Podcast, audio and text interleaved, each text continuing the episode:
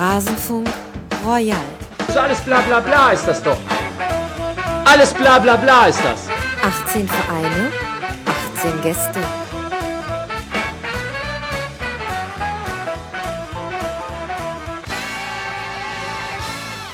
Alles bla bla bla ist das doch beziehungsweise hoffentlich nicht. Allerdings war es etwas zu viel bla bla bla im bisherigen Rasenfunk für Auphonic, den wunderbaren Dienst, mit dem wir unsere Audiodateien nochmal im Nachhinein hübsch und gerade ziehen und sich alle Gäste dann gleich laut und hoffentlich zumindest annähernd gleich gut anhören.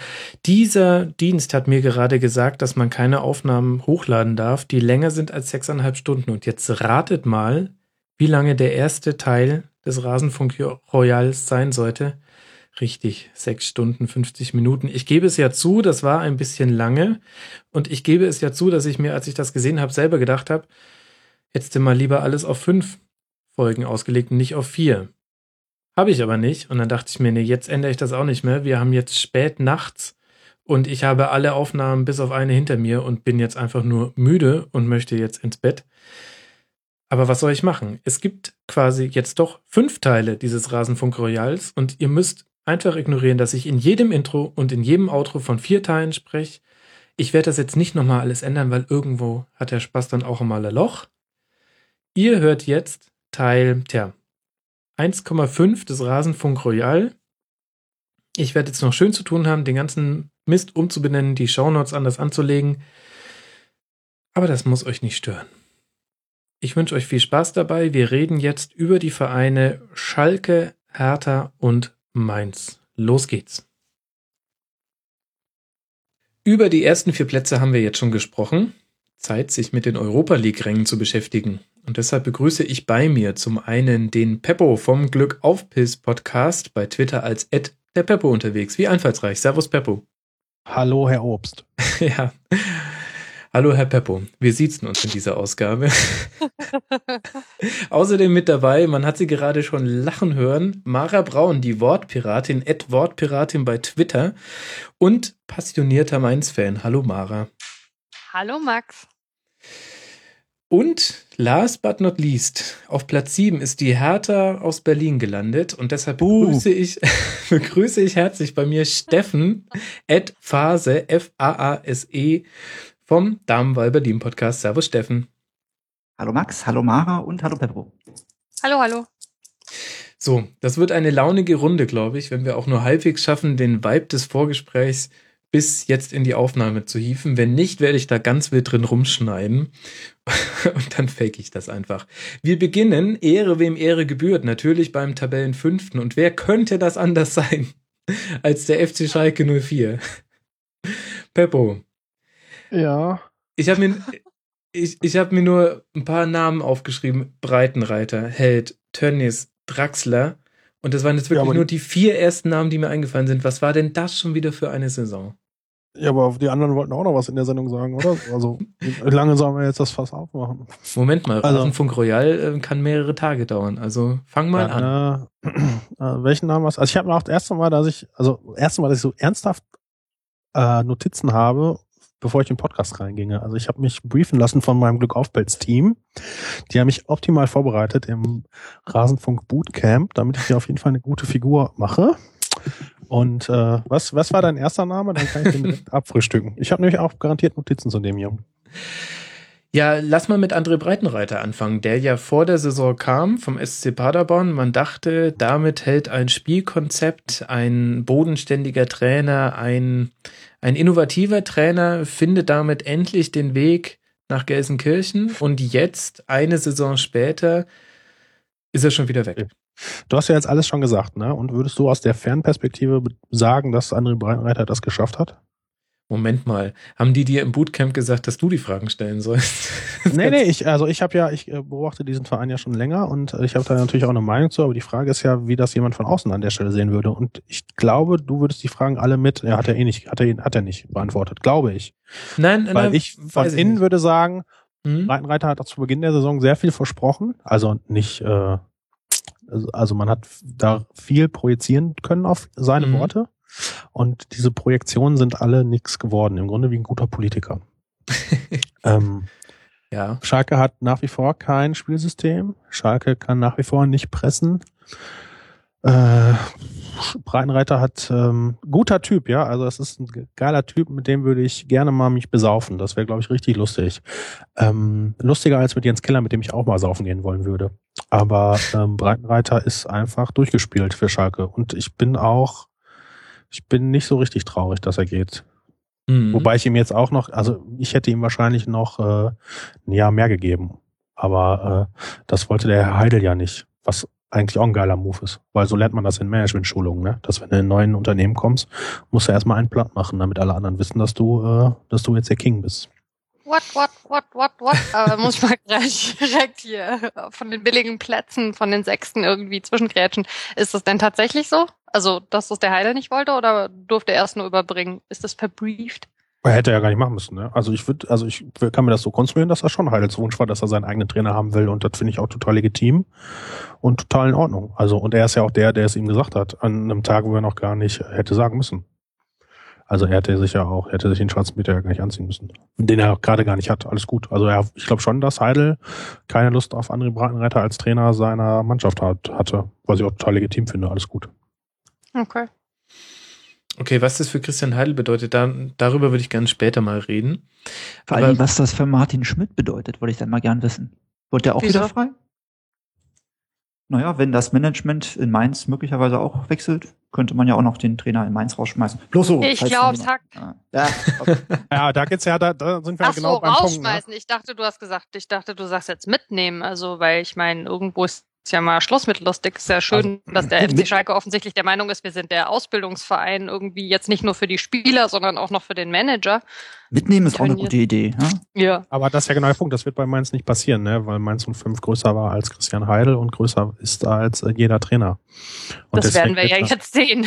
da- Und da wird nicht, äh, ich glaube, dass Heidel in Mainz schon geschafft hat, da eine Idee zu platzieren und die ist, äh, geht weit darüber hinaus, anstatt einfach nur Personen immer auszutauschen, wie es gerade beliebt. Deswegen bin ich, also ich glaube nicht, dass der Trainer bei Mainz 05 fliegt. Nein, nö, dafür Das gibt's ja gar ein keine Scherz. Veranlassung. Das war ja nur ein Witz, genau, glaube ich. Aber, ähm, aber Die gibt's ja bei Schalke auch nicht. Nee, ja, aber die Frage, wie das dann tatsächlich irgendwie ist mit dem, was von Heidel bleibt, wenn Heidel nicht mehr da ist, das werden wir dann jetzt halt erleben. Aber da sind wir ja noch nicht. Ich wollte nicht äh, irgendwie ablenken, ich wollte nur zwischenfragen. Du, alles gut. Aber bevor wir Breitenreiter, also die Schublade schon wieder schließen, würde ich eigentlich die Schublade gerne mal aufmachen, Herr Peppo. Und zwar, wenn wir uns jetzt mal die Saison zurückimaginieren und einfach nur mal gucken, wie ging's los, dann sehe ich DFB-Pokal auswärts beim MSV Duisburg 5 zu 0. Dann erster Spieltag auswärts bei Werder 3 zu 0, zu Hause 1 zu 1 gegen Darmstadt, auswärts 0 zu 3 gegen Wolfsburg, aber dann vier Siege in Folge gegen unter anderem Mainz, Stuttgart, die Eintracht und den HSV.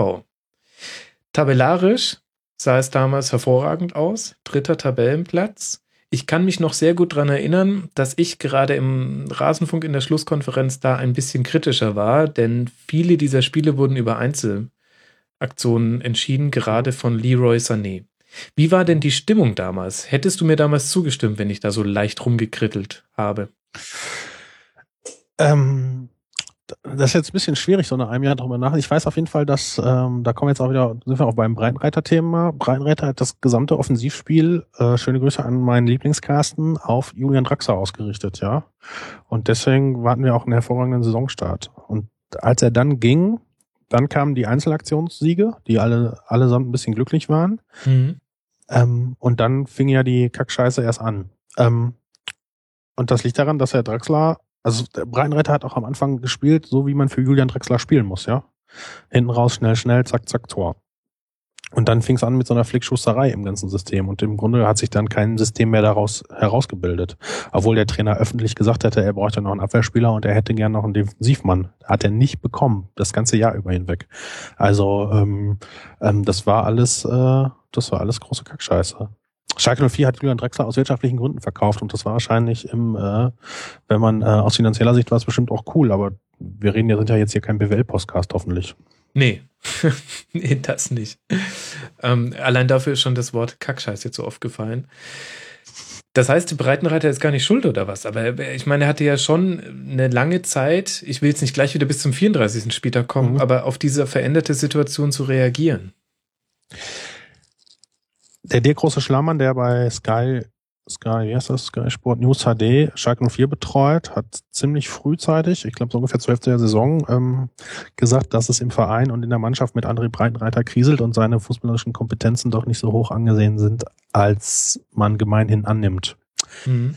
Jetzt kenne ich den Schlammi schon 20 Jahre und das ist keiner, der, also wenn er da nicht handfeste Sachen für gehabt hätte, hätte er es nicht im Fernsehen so gesagt für Sky Sport News. Der hat von allen Seiten auf die Fresse gekriegt, keine andere Medienbude ist mitgezogen.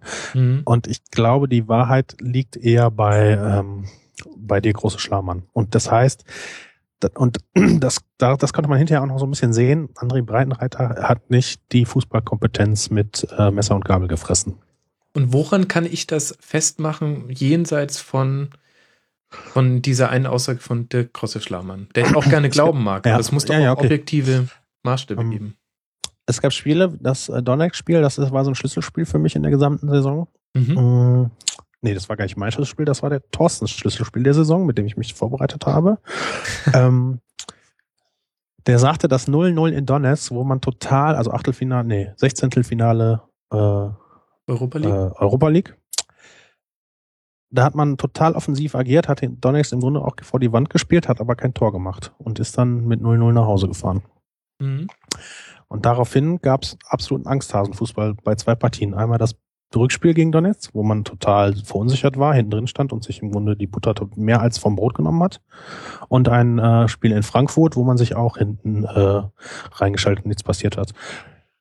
Und dann gerade, wenn du so ein Spiel gegen Donetsk hast, die jetzt mit wahrscheinlich mit Schalke auf Augenhöhe sportlich agieren müssten, wenn du die an die Wand spielst mit deiner Offensivfähigkeit und daraus ableitest, dass du besser defensiver abspielen musst gegen die, das, das, das passt irgendwie nicht zusammen. Das heißt, da wurde die Sicherheit bevorzugt vor einem, ähm, vor einem erfolgreichen Spiel. Mhm. Ich denke immer, Alter, wir sind der FC Schalke, wir sind der geilste Verein in Deutschland. Wir haben die zweitmeisten. Entschuldigung, ich hatte was. Ja, klar, ist jetzt Polemik und so und wenn das, äh, das ist natürlich klar, habe ich jetzt, äh, den habe ich jetzt, äh, habe ich euch so vorgelegt, ja. Trotzdem äh, nochmal äh, realistisch betrachtet, ja, wir sind der FC Schalke, wir haben die zweitmeisten Mitglieder in Deutschland, wir sind der zweitgrößte Verein in der Bundesrepublik, wahrscheinlich der zweitgrößte, weiß ich nicht.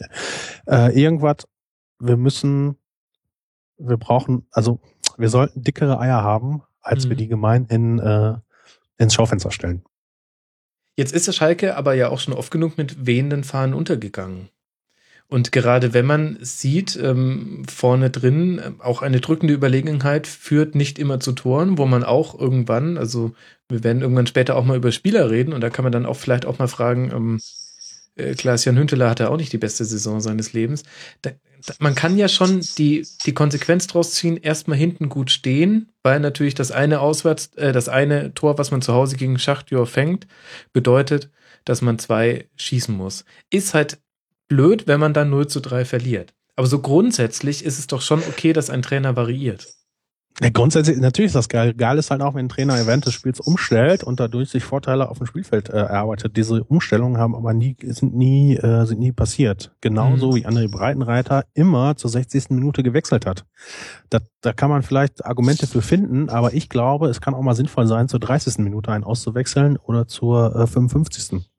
um dem Spiel und nicht immer, immer, immer zur 60. Also das ist doch, äh, da, da fehlt es mir doch an live, ähm, äh, hier, Gehirnerschütterung, ne? live Analyse. Zu sehen, aha, wenn ich jetzt Mhm. den und den äh, von da nach da schiebe und den von der Bank auch noch dahin stelle, dann könnte es was werden. Das alles gab's alles nicht, ja. Ich glaube, Brandreiter, Schalke 04 war für André Breitenreiter eine Nummer zu groß. Ich schätze den super, ja. Es ist ein super Typ.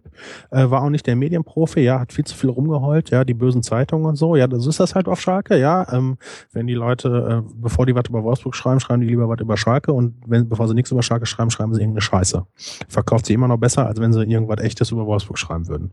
Ähm, um das jetzt mal, um jetzt keinen Verein zu nennen, der hier in der Runde sitzt. ja, du lernst dazu ganz So. eindeutig. Und- wenn man sich dann die ganze Zeit beschwert, dann ist halt irgendwie, dann bist du halt nicht der richtige Typ. Mhm. So geht's halt nicht. Äh, Es ist noch ein viel weiteres Feld, aber eine ein Teilaspekt. Okay, Thema Außendarstellung. Ich finde, auch da sind die Schachtjör-Spiele ganz gut ähm, zum Diskutieren, denn nach dem Ausscheiden hat sich André Breitenreiter darüber beschwert, mit welchem Anspruch immer an, an Spiele des FC Schalke herangegangen würde, als Das, was müsste man gerade immer, gesagt habe, ja. als müsste man immer ähm, jeden Pokal gewinnen und ich glaube, eine Woche vorher, vor dem Hinspiel tatsächlich, hat er gesagt, ja, na klar, Ja, wollen wir, wollen wir ins Finale kommen. Ja, ja, ja, easy. genau. Ja, ja, absolut, ja, ja. Und das ist nur der sportliche Teil von dem Gesamtkonstrukt Schalke 04, ja. Und wenn der sportliche Teil schon so, weißt du, ein guter Trainer wirft der Presse auch mal was vor. So Mourinho ist da Experte drin, ja. Der wirft der Presse was vor und damit kann die Mannschaft in Ruhe arbeiten, ja. Da wird zwei Wochen über Mourinho gestritten und fertig. Aber wenn du dich immer nur aus der Schusslinie nimmst vor den Medien und nicht einmal irgendwie, also war halt, wie gesagt, geiler Typ. Ich finde es auch echt ein bisschen schade, aber es war, Schalke 04 ist eine Nummer zu groß für den Typen. Der kommt vielleicht besser klar in Mainz, wo nur zwei so Lokaljournalisten oder so sitzen. Hier, hör mal. Hör mal! Hör mal, ich glaube, Sack, ich wollte gerade noch aber tatsächlich sagen, also fandet ihr jetzt die äh, Nicht-Schalker in der Runde, die zahlreichen? Ich fand, dass das tatsächlich auch so die äh, Außen, also Wahrnehmung war in Bezug auf Breitenreiter, wenn man mit Schalke gar nichts am Hut hatte. Der wirkte immer so, als wäre er froh, wenn es rum ist mit der Pressekonferenz und so und wenn er halt wieder irgendwie sich zurückziehen kann. Und ich finde den auch als Typen super sympathisch, aber der hätte, glaube ich, tatsächlich einen Zwischenschritt auch so für sich selbst gebraucht. Der Ja. wirkte immer komplett überfahren von dem allen. Also, es da hast du Jens Keller nicht äh, miterlebt bei Schalke. Da, äh, dann nee, ich guck Fußball erst seit dieser Saison. Ich bin neu. Nee, das will ich gar nicht sagen, aber Jens Keller war bei Pressekonferenzen deutlich schlechter und dagegen war André Breitenreiter für Schalke 04 schon echt eine Genugtuung auf Pressekonferenzen. Es ist immer so ein bisschen eine schlechte Idee, sich über Presse zu beschweren, weil irgendwie leben Mhm. die ganzen Vereine von der Aufmerksamkeit der Presse und sich dann hinzusetzen und zu sagen, meh, meh, meh, und die reden jetzt über uns und wir wollen aber, dass sie anders über uns reden, ist gerade bei Vereinen, die groß im Fokus stehen, irgendwie eine ganz schlechte Idee.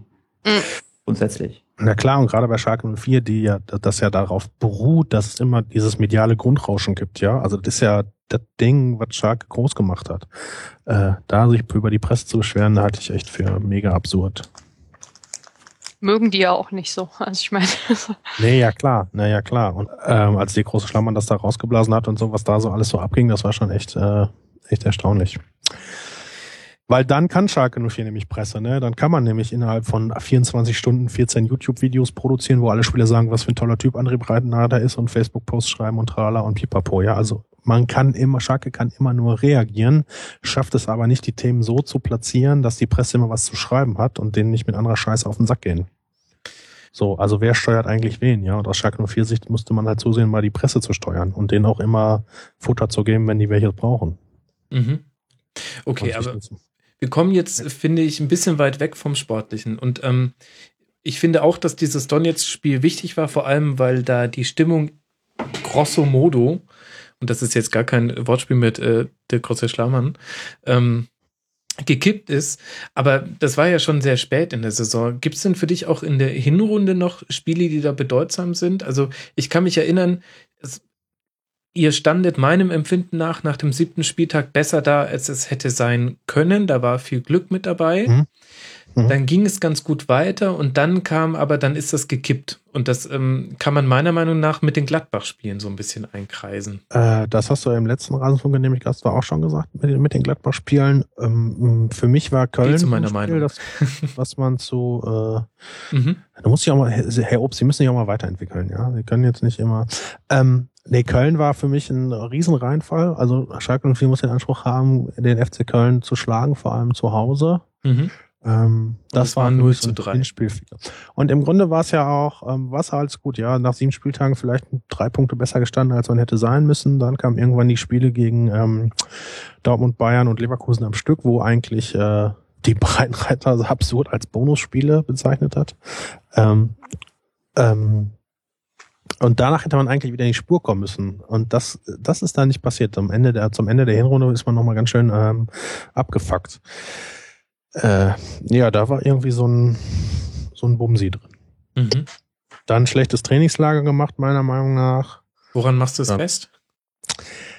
Der Schalke ist nach Amerika geflogen, ne, zum Trainingslager aus PR-Gründen. Und äh, da müssen ganz viele Sachen irgendwie merkwürdig gewesen sein, ja. Also beim Testspiel war nicht klar, welche Mannschaft in welche Kabine kommt und so eine Scheiße und äh, der Fußballplatz war nicht optimal und dann frage ich mich halt, fahre ich jetzt zum Trainingslager, um da Marketingkacke zu machen oder fahre ich ins Trainingslager, um mich sportlich darauf vorzubereiten?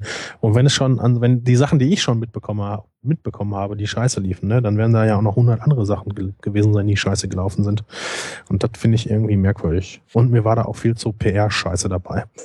Okay, aber jenseits äh, von äh, allen Kraftausdrücken kann man ja auch sagen, hätte es jetzt die Mannschaft zusammengeschweißt, ey, guck mal, äh, wie witzig, wisst ihr noch damals, als wir in der falschen Kabine saßen und so weiter, hätten alle gesagt, ja, mega gute Idee. Also man, man kann Ich weiß nicht, das sind Profifußballer, ne? Da muss man jetzt nicht darauf, da kann man schon dafür sorgen, dass einfach klar ist, in welche Kabine ich muss vor so einem Testspiel und nicht äh, also ist ja nur ein kleiner Teil, den ich mitbekomme. Ja, natürlich mhm. ist das einmal scheißegal, ob da jemand, äh, da ist das wirklich witzig. Ja, aber wenn so ein Trainingslager nicht professionell aufgebaut sein kann, weil das äh, in Amerika stattfindet, wo Fußball jetzt nicht die Sportart Nummer eins ist, hm, schwierig.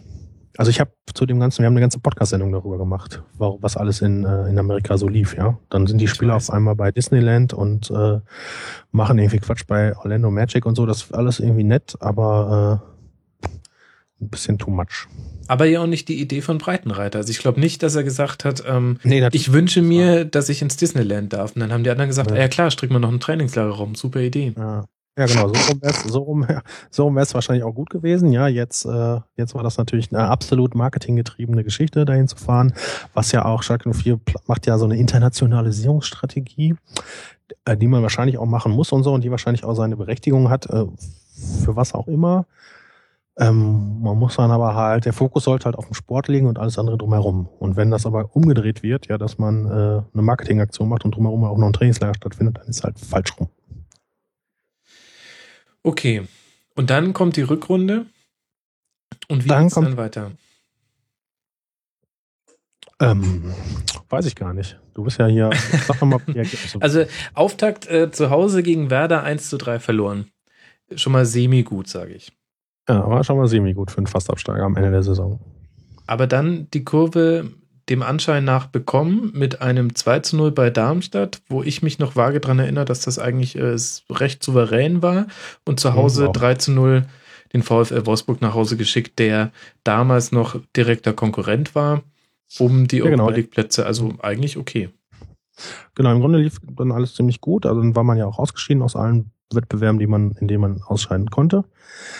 Mm, dann kam das, äh, so ein Schlüsselspiel ähm, bei Hertha. Äh, das haben wir leider verloren. Wenn wir das gewonnen hätten, das wäre ähm, ziemlich gut gelaufen. Ähm, dann war Derby, war ziemlich geil. Derby war super eigentlich. Ähm, Gladbach geschlagen, alles cool. dann ziemlich behindert am Ende der äh, am Ende der Saison gegen Leverkusen verloren, nach einer 2-0-Führung drei Tore in sechs Minuten kassieren. Mhm. Das, äh, also weiß nicht, wem man das anlastet. Fußball ist auch so, es kann auch passieren, aber so wie das passiert ist, ist einfach so eine, so darf es halt nicht passieren, ja. Also nicht gegen direkten Konkurrenten, der jetzt auch äh, dem, der statt uns in der Champions League spielt.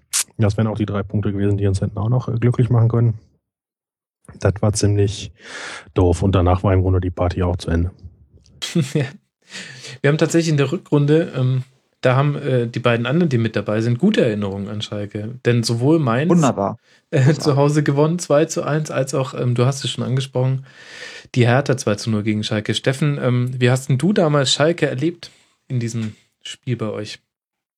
Naja, es war halt äh, wie viele Spiele in der Saison äh, eng, aber wir haben es, denke ich mal, äh, zu Recht, völlig zu Recht gewonnen. Also äh, es war jetzt, es war jetzt kein ich sage mal, diese ganze Saison, es ist alles kein Fußballwunder, was wir da gemacht haben. Und auch dieser Sieg, da brauchten wir nicht irgendwie fußballgöttlichen Beistand, um den einzufahren. Es war verdient. Es war ein verdienter Sieg. Genau, Hertha hatte in dem Spiel, ich kann mich genau daran erinnern, Hertha hatte in dem Spiel eine Spielidee und Schalke war einfach nur phlegmatisch auf dem Platz und hatte für den Außenstehenden nicht äh, ersichtlich, welche Spielidee man denn da folgte. Und das ist auch die große Klammer. Schalke hatte in der ganzen Saison keine stringente Spielidee, wo man mhm. sagen könnte, aha, so machen sie es dann kann das ja auch mal nicht klappen, das ist alles gut und so, aber es gab ja keine stringente Spielidee. Am Anfang der Saison wollten sie Pressen spielen, hinterher haben sie gar nicht mehr gepresst. Ähm, das war irgendwie, das war nicht, das war nicht gut. Und ähm, wie war das Auswärtsspiel auf Schalke, äh, ähm, auf in Mainz? Mara, kannst du dich ja bestimmt noch sehr gut dran erinnern. Ich überlege gerade. Gehört es zu den Spielen, die ich verdrängt haben sollte, oder gehört es zu den Spielen, an die ich mich erinnern sollte? Du meinst, Das hast ist 2 zu erinnern. 1 gewonnen. Ja. ah, was regen die jetzt von der Rückrunde schon? Mhm, wir sind schon bei der Rückrunde. Ja. Gedanklich ausgestiegen, als wir bei Disneyland waren. Ja, irgendwie schon. Ich war seitdem gedanklich Karussell. Ja, nee, das war schön.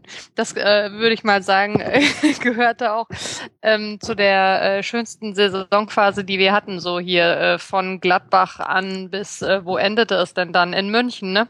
Aber da waren äh, die Schalker ähm, waren, wie soll ich sagen, eine nette Zwischenmahlzeit. Okay. Naja, stimmt ja. Ich meine, das war ja ähm, das, was ich äh, im Winter bemängelt habe, dass wir in der Hinrunde ganz anders, als wir es eigentlich sonst irgendwie üblicherweise tun, halt überhaupt gar keinen von den Großen einfach mal weggeplatzt haben. Und ich meine, so leid es mir immer tut, das sagen zu müssen, Schalke gehört halt nun mal äh, nicht nur aus Mainzer Sicht, sondern grundsätzlich zu den Großen und äh, gegen die zu gewinnen ist schon nicht so schlecht. Und ähm, diese Freitagabendspiele da in der Rückrunde, die haben uns irgendwie extrem gelegen. Mhm. Flutlichtaspekt ist gut. Da sind die, äh, sind die mit ihrem Buschen, haben mich die Schalke auf dem Heimweg fast überfahren. Da stand hinten irgendwas drauf mit Tradition hat einen Namen. FC Schalke 04. Aber die Punkte, die hatten wir. Nämlich.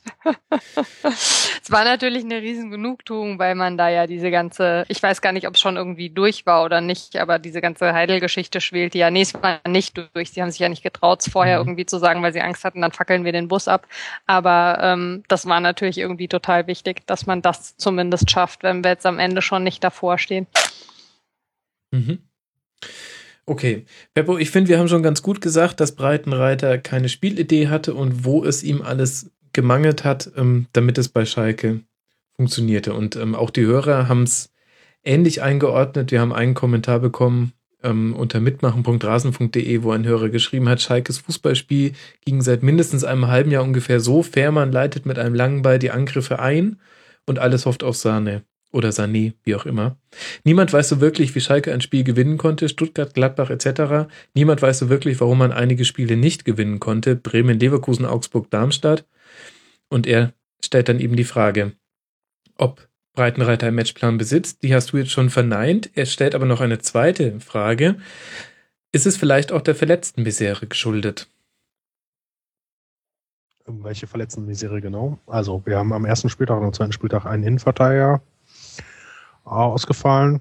Leon Goretzka war, hatte eigentlich eine stabile Saison, hatte zwar auch, also welchen Verletzten meint er? Das ist eine eher eine Kaderfrage. Ja. Ne, ich also finde es zum Beispiel, dass Benediktovic euch schon gefehlt hat in der entscheidenden Total. Saisonphase. Ja, klar, da- das stimmt total. Ähm, mh, Gebe ich dir recht, Mendig Dövides in der Innenverteidigung ist nochmal ein Pfund. Ähm, ist aber auch nicht der, ähm, der spieleröffnende Super-Innenverteidiger. Mhm. Und ähm, dafür hatten wir, äh, also klar, bringt Nee, ich er erinnere mich an, an. Roman Neustädter als Innenverteidiger, wo ich sage, ähm, sah ein paar Mal ein bisschen unglücklich aus. Also sah jetzt nicht so aus wie der, derjenige, den ich wirklich Mhm. innen spielen Ähm, sah vielleicht, ja, ähm, Roman Neustädter, da scheiden sich sowieso die Geister, ja. Also Mhm. Dr. Carsten Jahn, mein ähm, Podcast-Doktor und Taktikfuchs des FC Schalke 04 äh, schwärmt von dem und würde den am liebsten immer gegen Johannes Geis austauschen, von dem er nicht so viel hält. Ja, vollkommen okay. Andere Position. Ich finde auch, dass Ja, genau. Neustädter Genau, ein guter genau. Sechser ist, aber Innenverteidiger Genau. halt nicht. Und er musste in der Innenverteidigung spielen, Total. weil euch da Spieler haben gefehlt haben. Total. Nee, er musste nicht in der Innenverteidigung spielen. Wir hatten nämlich noch zwei Innenverteidiger aus der Jugend, äh, die wir extra in den Profikader hochgezogen haben, die auf der Bank gesessen haben die ganze Saison. Stattdessen stellt der Breitenreiter Neustädter ein. Und jetzt nochmal ein super, äh, ein super Impact. Seit Jahren haben wir dieses Jahr keinen neuen jungen, Nation, jungen, äh, Jungspieler in die erste Mannschaft haben einführen können. Es gab diese Saison bei Schalke 04 keine überraschende Jungpersonalie. Kein Debütanten. Äh, Bestimmt gab es mal einen Debütanten, aber niemand, der sich in der irgendwie so. eine in irgendeiner Form einen Platz im Kader äh, ernsthaft ähm, erarbeiten konnte. Und das kreide ich gerade jemandem wie André Breitenreiter an, der ja auch jetzt auch eher ein jüngerer Trainer ist und so, ne? Mhm. Sahne kam schon das Jahr zuvor. Das funktioniert ja immer so, ja. Man lässt die mal spielen und so, dann setzt man die wieder auf die Bank und so, wechselt die mal so ein und also man muss denen halt Zeit geben, da reinzukommen. Mhm. Und das alles hat dieses Jahr nicht stattgefunden. Aufgrund des dünnen, sehr dünnen Kaders. Okay.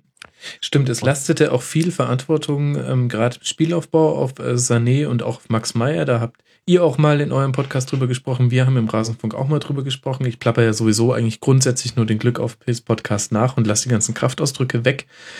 Ähm, aber dann kommst du ja nur noch auf zehn Minuten. ja, eben, genau. Das reicht dann genau für eine Schlusskonferenz. Das ist eigentlich ganz gut.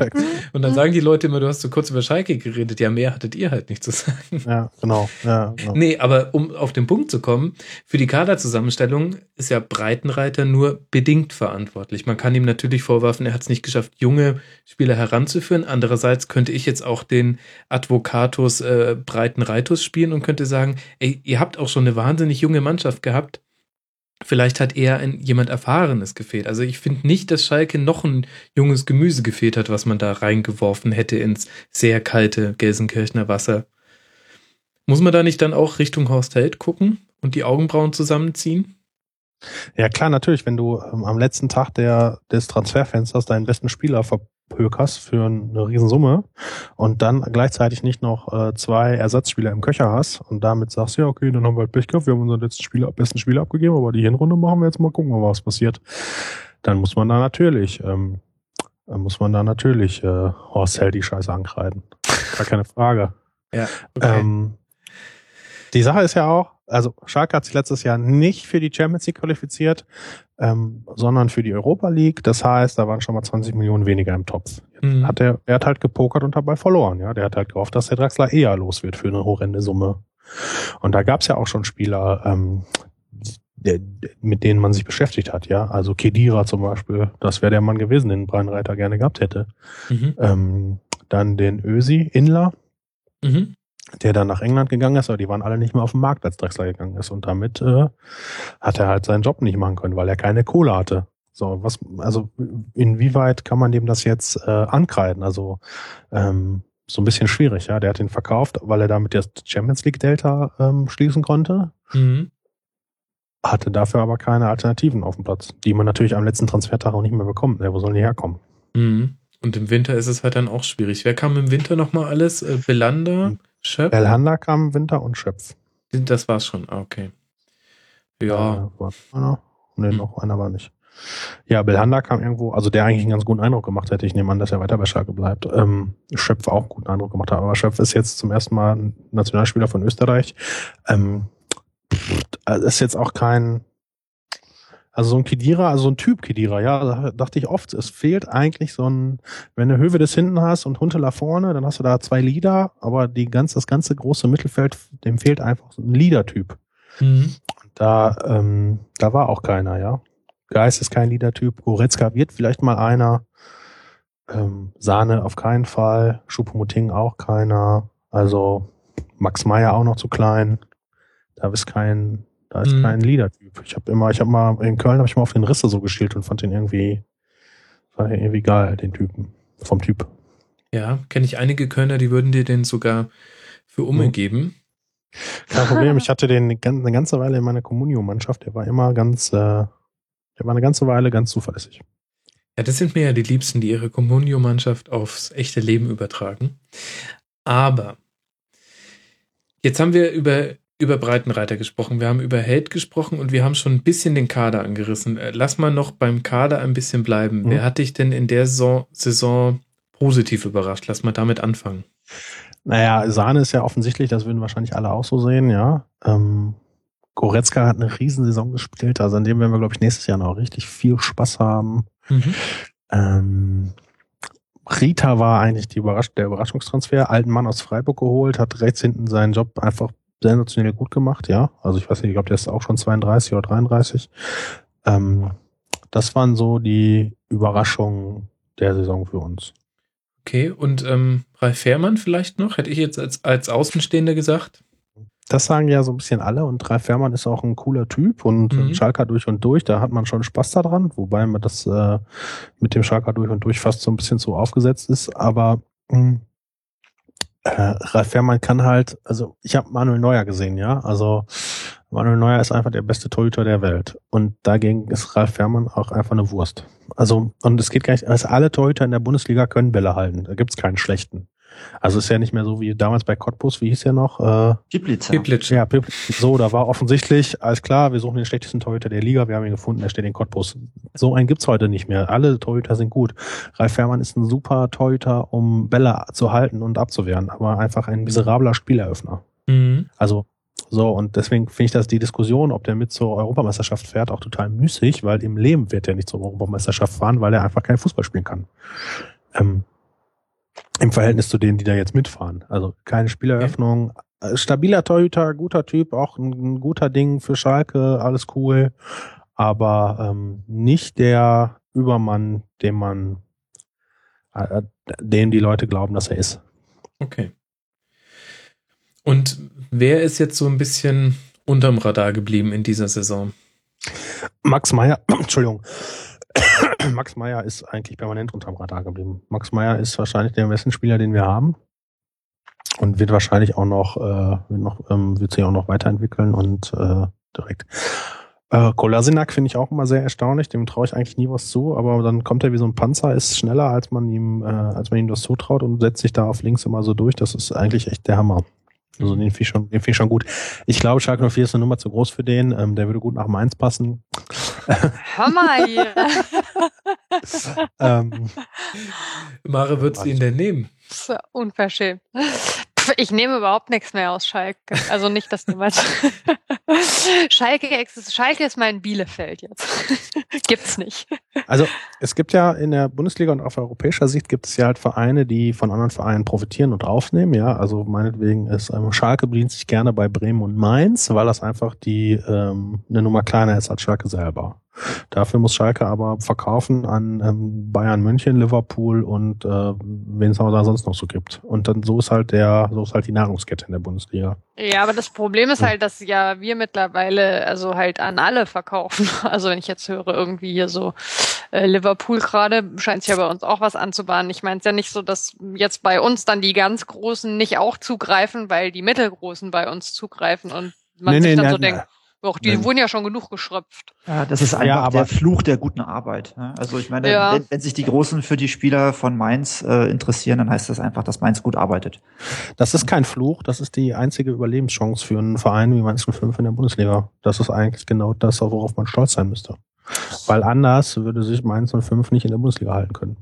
Ähm, ich glaube auch gar nicht, dass, also ohne da jetzt irgendwie was vorgreifen zu wollen, der Punkt ist nicht, dass man nicht stolz ist auf diese Arbeit und dass man nicht stolz ist darauf, dass die andere Vereine auf Spieler aufmerksam macht, sondern man hat ja als Fan halt schon äh, trotz allem immer noch so eine gewisse romantische Sehnsucht, dass es ab und zu mal einen Spieler gibt, der sagt, ich bleibe trotzdem und da kannst du jetzt kackern da hinten und das lustig finden, aber also äh, es gibt doch immer äh, wieder Transfers, wo man halt so denkt, also das jetzt gerade ist so komplett unvorstellbar und ähm, ja, also Also da gibt's ja zwei Sichten. Ne? Einmal die Mhm. fan-romantische Sicht und die rationale, ich kann es mir auch erklären, Sicht. Und die Frage ist, erklären kann man sich das immer. Also genau, und Entschuldigung, die Frage ist halt, auf welchem, in, in welcher, äh, wo bestehen wir? Sind wir auf der Schnittmenge und wollen das besprechen? Da bin ich, heißt du, Manuel Neuer, mit dem habe ich zusammen im Zug gekilft äh, auf Auswärtsfahrten und der ist dann, der war Bitte? wirklich Schalker durch und durch und der ist jetzt, äh, der ist zu, äh, der ist jetzt zu ähm, Bayern München gewechselt. Ja, aus rationalen Erwägungen kann ich das auch mehr als nachvollziehen. hier du, aber hör mal, jetzt gerade hast du dem die EM versaut, ne? Weil Das also der Löw ja. nimmt ja keinen Kiffer mit, das ist ja schon klar. Nee, nee, nee, wenn die, wenn die richtigen Leute kiffen, dann ist das dem Löw doch egal. Dann kann der ohne Führerschein in der Hotellobby urinieren. Mit seinem alles Pimmel okay. äh, ja, und Döner dabei sind wegwerfen. nur die, die, die der Löw eh nur so halb gut findet, die dürfen sich, also wenn die mal nicht gegrüßt haben am Morgen, dann sind die aber weg.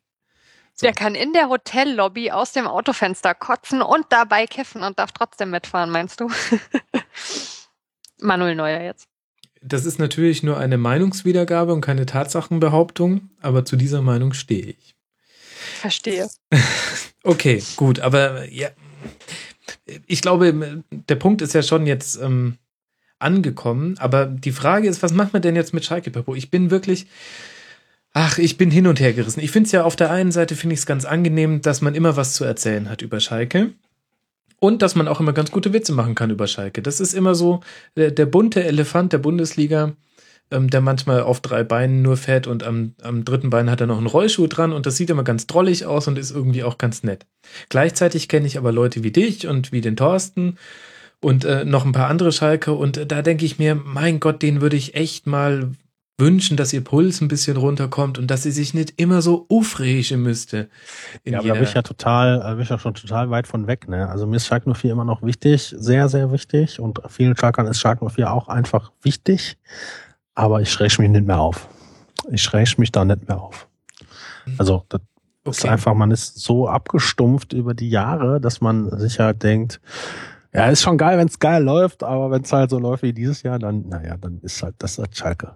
Das ist aber das Problem ist dann, doch einfach. Das Lustige ist ja auch, dass wenn, die, wenn, wenn mal vier Wochen Ruhe ist, sagen die Leute, das ist nicht mehr mein Schalke. ja gut, klar, ihr seid schon so ein bisschen wie der Verkehrsunfall der Liga. Man äh, kann irgendwie nicht weggucken und ähm, naja, egal. Ähm, ich will die Metapher gar nicht weiter ausführen. Das fällt mir wieder vor die Füße. Aber ich glaube, das, was es ja immer so so bedeutsam macht. Also bei anderen Vereinen würde man da nicht so drüber reden. Ich meine, ähm, guck dir an, was andere Vereine geliefert haben, wie die hinter ihren Erwartungen zurückbleiben. Ja, du kannst das, das super halt so. mit Wolfsburg, du kannst das super mit Wolfsburg vergleichen, ja. In Wolfsburg gibt es anscheinend keine Trainerdiskussion. Wolfsburg hat deutlich mehr Kohle in die Hand genommen. Wolfsburg hat deutlich schlechter gespielt. Also, also wir reden über Schalke und nicht über Wolfsburg. Also nicht nur jetzt wir, sondern auch äh, die Zeitung und was weiß ich, wie die ganzen Fernsehsender so heißen. Mhm. Also das ist das berühmte Schalker Umfeld, das da halt echt einfach mit reinspielt. Klar, Gelsenkirchen ist eine Medienstadt, wisst ihr ja. Da äh, sind die ganzen Zeitungen und Fernsehsender sitzen da alle und äh, das Schalker Umfeld macht die. Nee, ist natürlich hausgemacht, ja. Also ich, ich weiß nicht, ich kann, könnte jetzt erzählen, was wir für einen scheiß äh, Vorstandsvorsitzenden, äh, Quatsch, Aufsichtsratsvorsitzenden haben und dass das alles überhaupt nicht mehr tragbar ist und so, aber das hat alles wenig mit Fußball zu tun. Ja, und, das, äh, was ja aber eins der Grundthemen der Schalker Spielzeiten so ist. Dass man irgendwie immer über, viel über Dinge redet, die nichts mit Fußball zu tun haben. Äh, kennt ihr den Vorstandsvorsitzenden, äh, den Aussichtsratsvorsitzenden vom 1. FC Köln? Werner Spinner? Ich weiß nicht, wie der heißt, aber das ist genau sein Vorteil. Man kennt ihn nicht. Man weiß nicht, wer es ist und er macht einfach seinen Job und hält ansonsten die Fresse.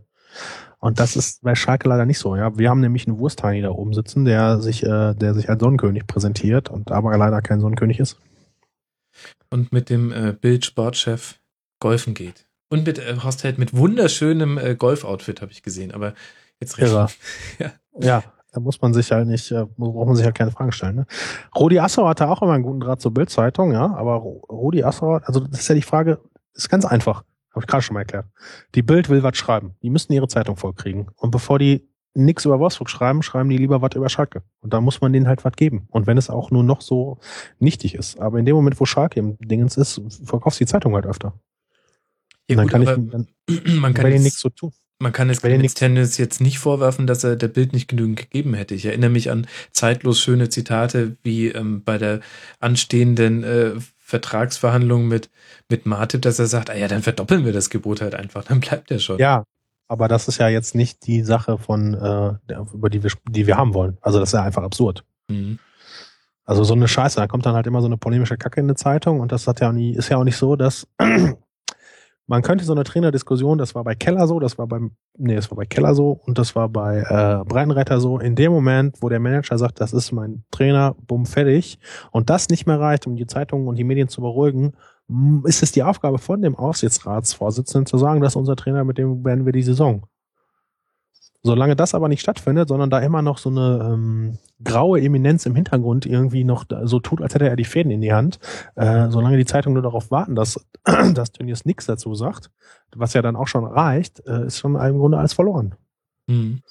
Und dann am Ende ist das auch ein Metzger, ja. Also ich will jetzt nicht äh, nichts gegen Metzger, es gibt bestimmt auch super intelligente Metzger, aber das ist jetzt halt leider kein Maschinenbauer, studierter Maschinenbauer aus Aachen für äh, Fleisch äh, Zerlege Bums. Mhm. Das ist leider einfach nur ein Metzger, der ein bisschen zu groß geworden ist für sein Leben.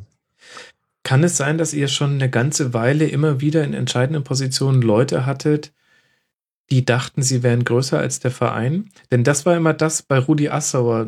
Den, den musste man nicht mögen, aber genauso wie bei Uli Hoeneß würde jeder zustimmen, wenn man sagt, der hat immer alles für den Verein getan, hat sich immer quasi davor geworfen und hat dann gute und schlechte Sachen gemacht, aber er hat sich nie größer gesehen als der Verein.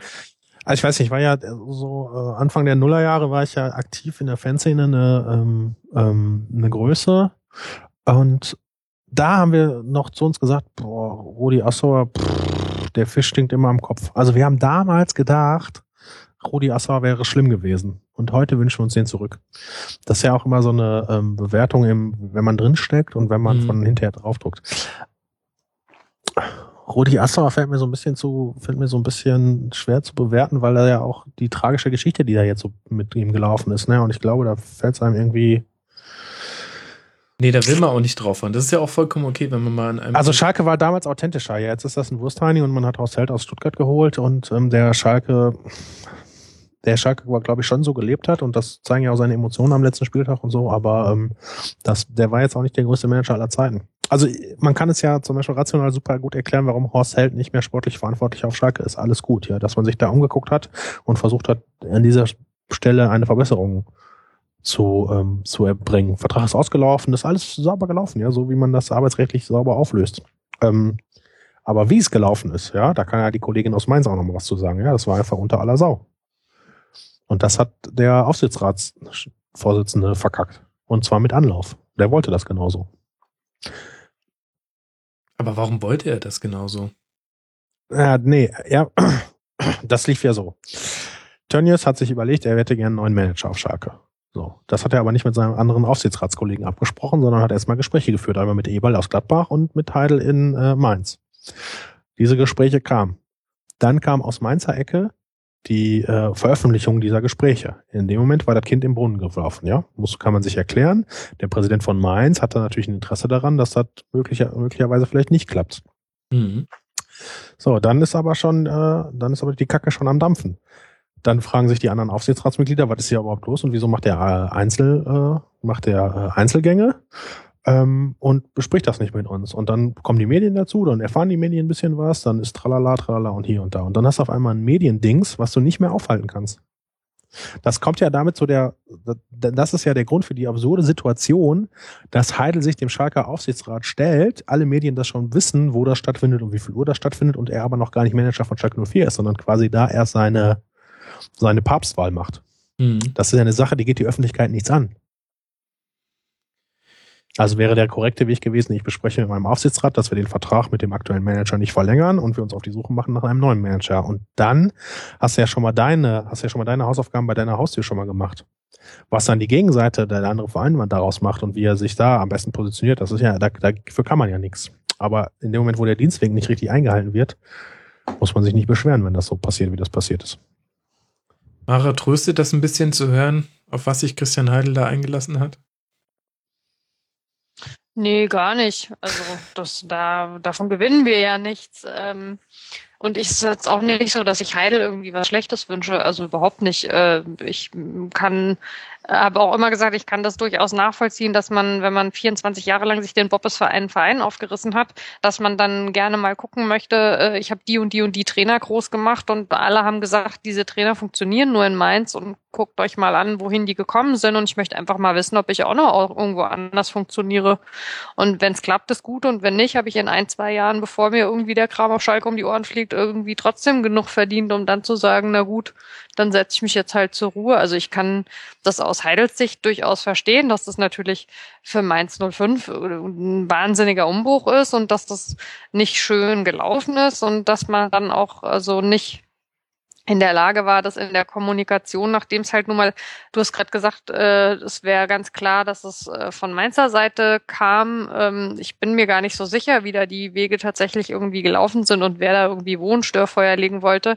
Aber ähm, ich bin halt ähm, echt nach wie vor ziemlich abgeturnt davon, wie schlecht das dann auch weiter kommuniziert wurde. Ähm, das ist natürlich schwierig in so einer Situation vielleicht sich dann hinzustellen und zu sagen, ja, ja, so ist es, aber äh, aus meiner Sicht äh, kannte man das so halt vorher nicht, dieses Rumgeeier und dieses äh, ja, äh, dies nicht erzählen und das nicht erzählen. Also das hat einfach furchtbar genervt, wie lange sich das gezogen hat und man dann plötzlich jemanden, den man halt vorher einfach ja, zuhören und irgendwie so jetzt mal überspitzt äh, romantisiert wieder gesagt, äh, das Vertrauen schenken konnte, mit diesen Phrasen da plötzlich anfing, um sich zu schmeißen. Also ich fand diese ganze Art und Weise der Kommunikation halt einfach komplett unerträglich.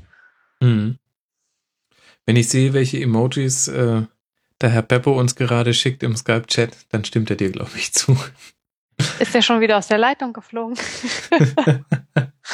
Ach je, der starke Mann, ja. ja. Ich sag's mal so, äh, wegen meiner kann Schalke ganz gerne weiter sich jede Saison äh, selbst schaden und selbst intern zerlegen. Ich glaube, wenn die in den letzten Jahren ihr volles Potenzial abgerufen hätten, dann hätten wir da oben drei Vereine, die 20 Punkte vor allen anderen schwimmen würden. Und äh, Schalke zieht's halt irgendwie grundsätzlich vor, äh, sich in internen Kleinkriegen so ein bisschen äh, selbst selbst den Wind aus den Segeln zu nehmen und überhaupt, das ist halt die einzige Möglichkeit oder der einzige Grund, warum äh, wir diese Saison überhaupt so ein bisschen dranbleiben konnten über lange Zeit. Das wäre Mhm. sonst gar nicht möglich. Umso ärgerlicher ist es aber doch jetzt, also äh, unbesehen dessen, dass es trotzdem für Mainz und ich denke mal auch für die Hertha eine sensationelle Saison auch mit einem sehr guten Ergebnis war, dass die es am letzten Spieltag tatsächlich schaffen, sich halt noch vorbeizuschieben. Also weil da hat man ja dann tatsächlich, also für euch muss es ja vor allen Dingen so richtig scheiße sein. Wir sind jetzt mit dem sechsten Platz ja hoch zufrieden, aber wenn wir nochmal siebter geworden wären, also dann hätte ich äh, wäre ich, glaube ich, aus dem Fenster gesprungen. Und dann Was waren das damals? Was waren das damals für ein Verein, gegen den Ah. ihr in der Quali gescheitert seid? Bei welches Mal meinst du denn? Ach so, was Wir mehrfach? sind ja direkt, ja, ja, wir sind ja direkt zweimal rausgeflogen. Äh? Gas, Methan, irgendwas und ja, also, äh, Also, irgend- braucht man sich Krasno- nicht merken. Krasnogorsk, ja. Ja, genau. Also furchtbar. Ich habe echt gedacht, also wenn wir jetzt äh, hier so äh, das äh, in der Vorvorrunde ausscheiden Triple holen, dann ja. ich bin ganz froh, dass wir Sechster geworden sind. Man hat äh, so ganz äh, grob bekommen. Aber ich finde, an eurer Diskussion hat man schon auch wieder so das auch erkannt, warum auch bei Schalke die Töne alle ein bisschen lauter sind, warum es eher das Fortissimo als das Piano ist, weil tatsächlich das Auseinanderklaffen von Anspruch und Wirklichkeit an bei dem Verein einfach noch ein bisschen krasser ist als bei anderen Vereinen. Also wenn wir zum Beispiel jetzt, später werde ich noch mit jemandem vom VfB Stuttgart reden. Und natürlich klaffen da auch Anspruch und Wirklichkeit auseinander, aber halt auf welchem Niveau? Und bei Schalke hast du halt eben den Anspruch, zu den Top 3 zu gehören. Und jetzt zum zweiten Mal in Folge die Realität, nichts mit Top 3, Top 3, sondern wir liegen auf Platz 5. Das ist zwar noch ein Platz besser als letzte Saison. Da war es Platz 6, aber es ist eben nicht das, was du mit diesem Gehaltsgefüge, mit diesem, ja, mit, mit dem, was der Verein repräsentiert, erreichen kannst. Ist das eine gute Fernanalyse, Peppo? Das ist eine hervorragende Fananalyse. Und man kann überlegen, ob die Ansprüche zu hoch sind. Ja. Und äh, äh, oder nicht. So, ich glaube, dass unser Kader eigentlich zu teuer ist für das, was da so drin rumspielt, ja. Also zum Beispiel ist äh, Choupo-Moting, ja. Ist ein super Spieler, alles cool. Ist auch der längste Spieler, das ist auch der Grund, warum immer alle Abstöße auf den laufen. Verdient wahrscheinlich ein Heil Geld, ist aber in der Qualität. Ein Heidelgeld, habe ich das richtig verstanden? Ah, Herr Obst, das haben Sie äh, falsch verstanden. Der war ja leider ablösefrei. Boah. Naja, dafür haben wir ja einen anderen Spieler letztes Jahr gut, dafür gab es ja richtig Knete. Ähm, ich erinnere Richtig mich, dass ein Heidel gesagt hätte, das wäre die, der, der beste Verkauf, den Mainz 05 gemacht hätte. Also ich glaub, glaube aber, dass Choupo-Moting kein Spieler ist für die Top 3 Mannschaften in Deutschland. Also das ist jetzt ein bisschen unfair, das auf seiner Personalie zu machen, aber no. Äh, weil dafür zu viel brotlose Kunst bei dem rumkommt, ja. Ähm, und da kann, das kannst du durch den ganzen Kader ziehen und denkst du, Alter, was sind das denn für Spieler? Also, das sind alles gute Fußballer, aber nicht für die Top 3. Ja, Franco Di Santo sage ich da nur. Und gleichzeitig aber auf der anderen Seite eine unglaublich tolle Jugendarbeit. Da gab es jetzt in dieser Saison auch noch eine Meldung, die vielleicht gar nicht mehr allen so im Ohr ist. Norbert Elgert wird aufhören bei euch. Hat er aber schon zwei Wochen später wieder revidiert. Ist also es die, so? Nicht? ja, ja, genau. Ja, genau. Nee, nee, alles gut. Und da glaube ich, also da habe ich mich gefragt, also mit der Meinung stehe ich ziemlich exklusiv alleine da, aber ähm, ob es schon so ein, äh, Heidel hat ja immer seine Jugendtrainer zum äh, Cheftrainer gemacht, ne? Also immer, wenn es funktioniert hat, richtig? Ah, der Witter, der hat Blut geleckt oder was? Denn der Nobby. Und ich, also, und ich könnte mir vorstellen, dass das, dass sowas passieren könnte. Okay, das habe ich tatsächlich nicht mitbekommen. Ähm, kannst du mir da die Umstände nochmal erzählen? Ich habe mitbekommen, dass er gesagt hat, er hört auf und dachte mir, boah, krass, die Legende aus dem Jugendbereich. Ich dachte auch, ich hätte irgendwann Ja. mal ein Transparent gesehen, wo dann schon drauf stand, danke Norbert. Und dann habe ich anscheinend den ganzen anderen Kram nicht mehr mitbekommen. Klar, ich bin ja Ja. nur sensationsgeil. Ähm, aber wie kam denn das dann, dass er wieder das zurück? Ähm, ich weiß nicht, er hat dann, glaube ich, irgendwie vier Wochen später gesagt, dass, also erstmal hat er ja eh noch Vertrag und so, alles kein Problem. Und äh, er hat dann aber irgendwie vier Wochen später hat er irgendwie in so einer Zeitung gesagt, dass das, äh, weiß, so richtig habe ich auch nicht mehr auf der Quette, aber das, jedenfalls wurde das damals lauter äh, heißer gekocht, als es äh, anschließend gegessen wurde. Oh, oh, oh. Sehr schön. Okay, also Elgert bleibt, Horst Held ist weg. Zieh mal ein Fazit. Er war jetzt sechs Jahre auf Schalke. Ähm, er hat ähm, jetzt, natürlich hat er jetzt Interviews gegeben, in denen er frei von der Leber weg äh, gesprochen hat. Er hat gesagt, er bereue es manchmal zu sehr Teamplayer gewesen zu sein. Und Zitat, als es darum ging, Thomas Tuchel zu holen, da habe ich dann doch zu sehr die Einwände gehört und die gemeinsame Entscheidung gesucht, anstatt es einfach durchzuziehen. Ja, weißt du, also schöner Satz, klingt gut und so. Ist jetzt auch, äh, ist jetzt auch so, dass er im Moment irgendwie so die moralische, ähm, der moralische Sieger ist in der ganzen Geschichte, ja, aber ich meine, sind wir, also er ist Manager, der ist dafür da zu entscheiden und das Beste für Schalke 04 rauszuholen. Und dann ist halt auch die Frage, wie viel lässt er dich denn in dir, in dir reinquatschen? Und ich würde das negativ bewerten, indem man sagt, ja, pff, war Schalke vielleicht auch für dich eine Nummer zu groß, Kollege. Mhm. Okay. Und die ganze, es gab so eine, das hat auch der Thorsten zu mir gesagt und das finde ich eigentlich sehr treffend. Ähm, es gab bei Mainz, als der Tuchel aufgehört hat, ne, hat der Heidel gesagt, solange der hier Vertrag hat, wird er nirgendwo Trainer. Und das war eine ernstzunehmende, das war offensichtlich im, äh, im Rückblick eine ernstzunehmende Aussage. Schalke 04 hat Spieler suspendiert, die dann vier Wochen später nicht mehr suspendiert waren und dann welche aber doch. Und äh, alles, was Horst Held gesagt hat, konntest du im Grunde eigentlich schon nicht mehr ernst nehmen. Also weil das, er, er sagte so, ja, Anfang nächster Woche gebe ich, verlautbare ich, äh, wie es mit mir und was weiß ich, wem weitergeht oder mit welchem Spieler auch immer. Und dann war wieder eine Woche später vorbei und dann war auf der Pressekonferenz, Herr Held, Sie wollten doch äh, am letzten Montag sagen, wie es weitergeht. Und dann kommen so Sachen wie, ja, habe ich wohl nicht, ne? Also einfach kein ernstzunehmender ähm, Gegenspieler für Presse und Öffentlichkeit. Okay. Und deswegen, ähm, äh, ich bin froh, dass er nicht mehr da ist. Also alles gut. Also ich finde, kann auch die, die, äh, die Personalentscheidung total nachvollziehen. Mhm. Ähm, Schalke 04 stand vor, äh, vor Horst Held besser da, also sportlich. Ja, finanziell kann ich das nicht beurteilen, aber äh, ähm, Mhm. ja. Ja. Okay. Gut, also wir schließen das Kapitel Horst Held. Ich finde, wir haben auch schon ähm, viel über Christian Heidel gesprochen und ich will der Mara das jetzt nicht antun, das jetzt noch weiter zu vertiefen. Wir haben über den Kader gesprochen, wir haben über Breitenreiter gesprochen. Ähm, dass Tönnies nicht nur Wurst macht, sondern auch eine ist, haben wir auch schon besprochen. Äh, Ich wieder nur, äh, ich habe hier wieder nur eine Meinung wiedergegeben. Dann lass mal einen Deckel oder einen Strich unter die Saison ziehen. Deine Saison in 140 Zeichen. Schalke ist pure Lethargie.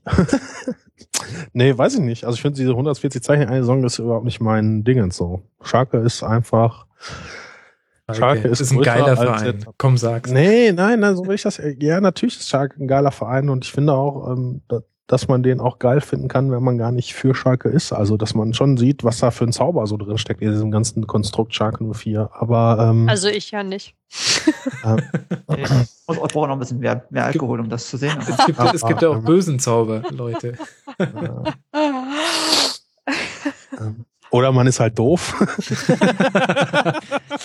Touché. Sehr souverän, Rebo. Also Schalke ist einfach, bleibt einfach permanent in allen äh, Kategorien, die man sich ausdenken kann, immer den, der hinter seinen Möglichkeiten zurück.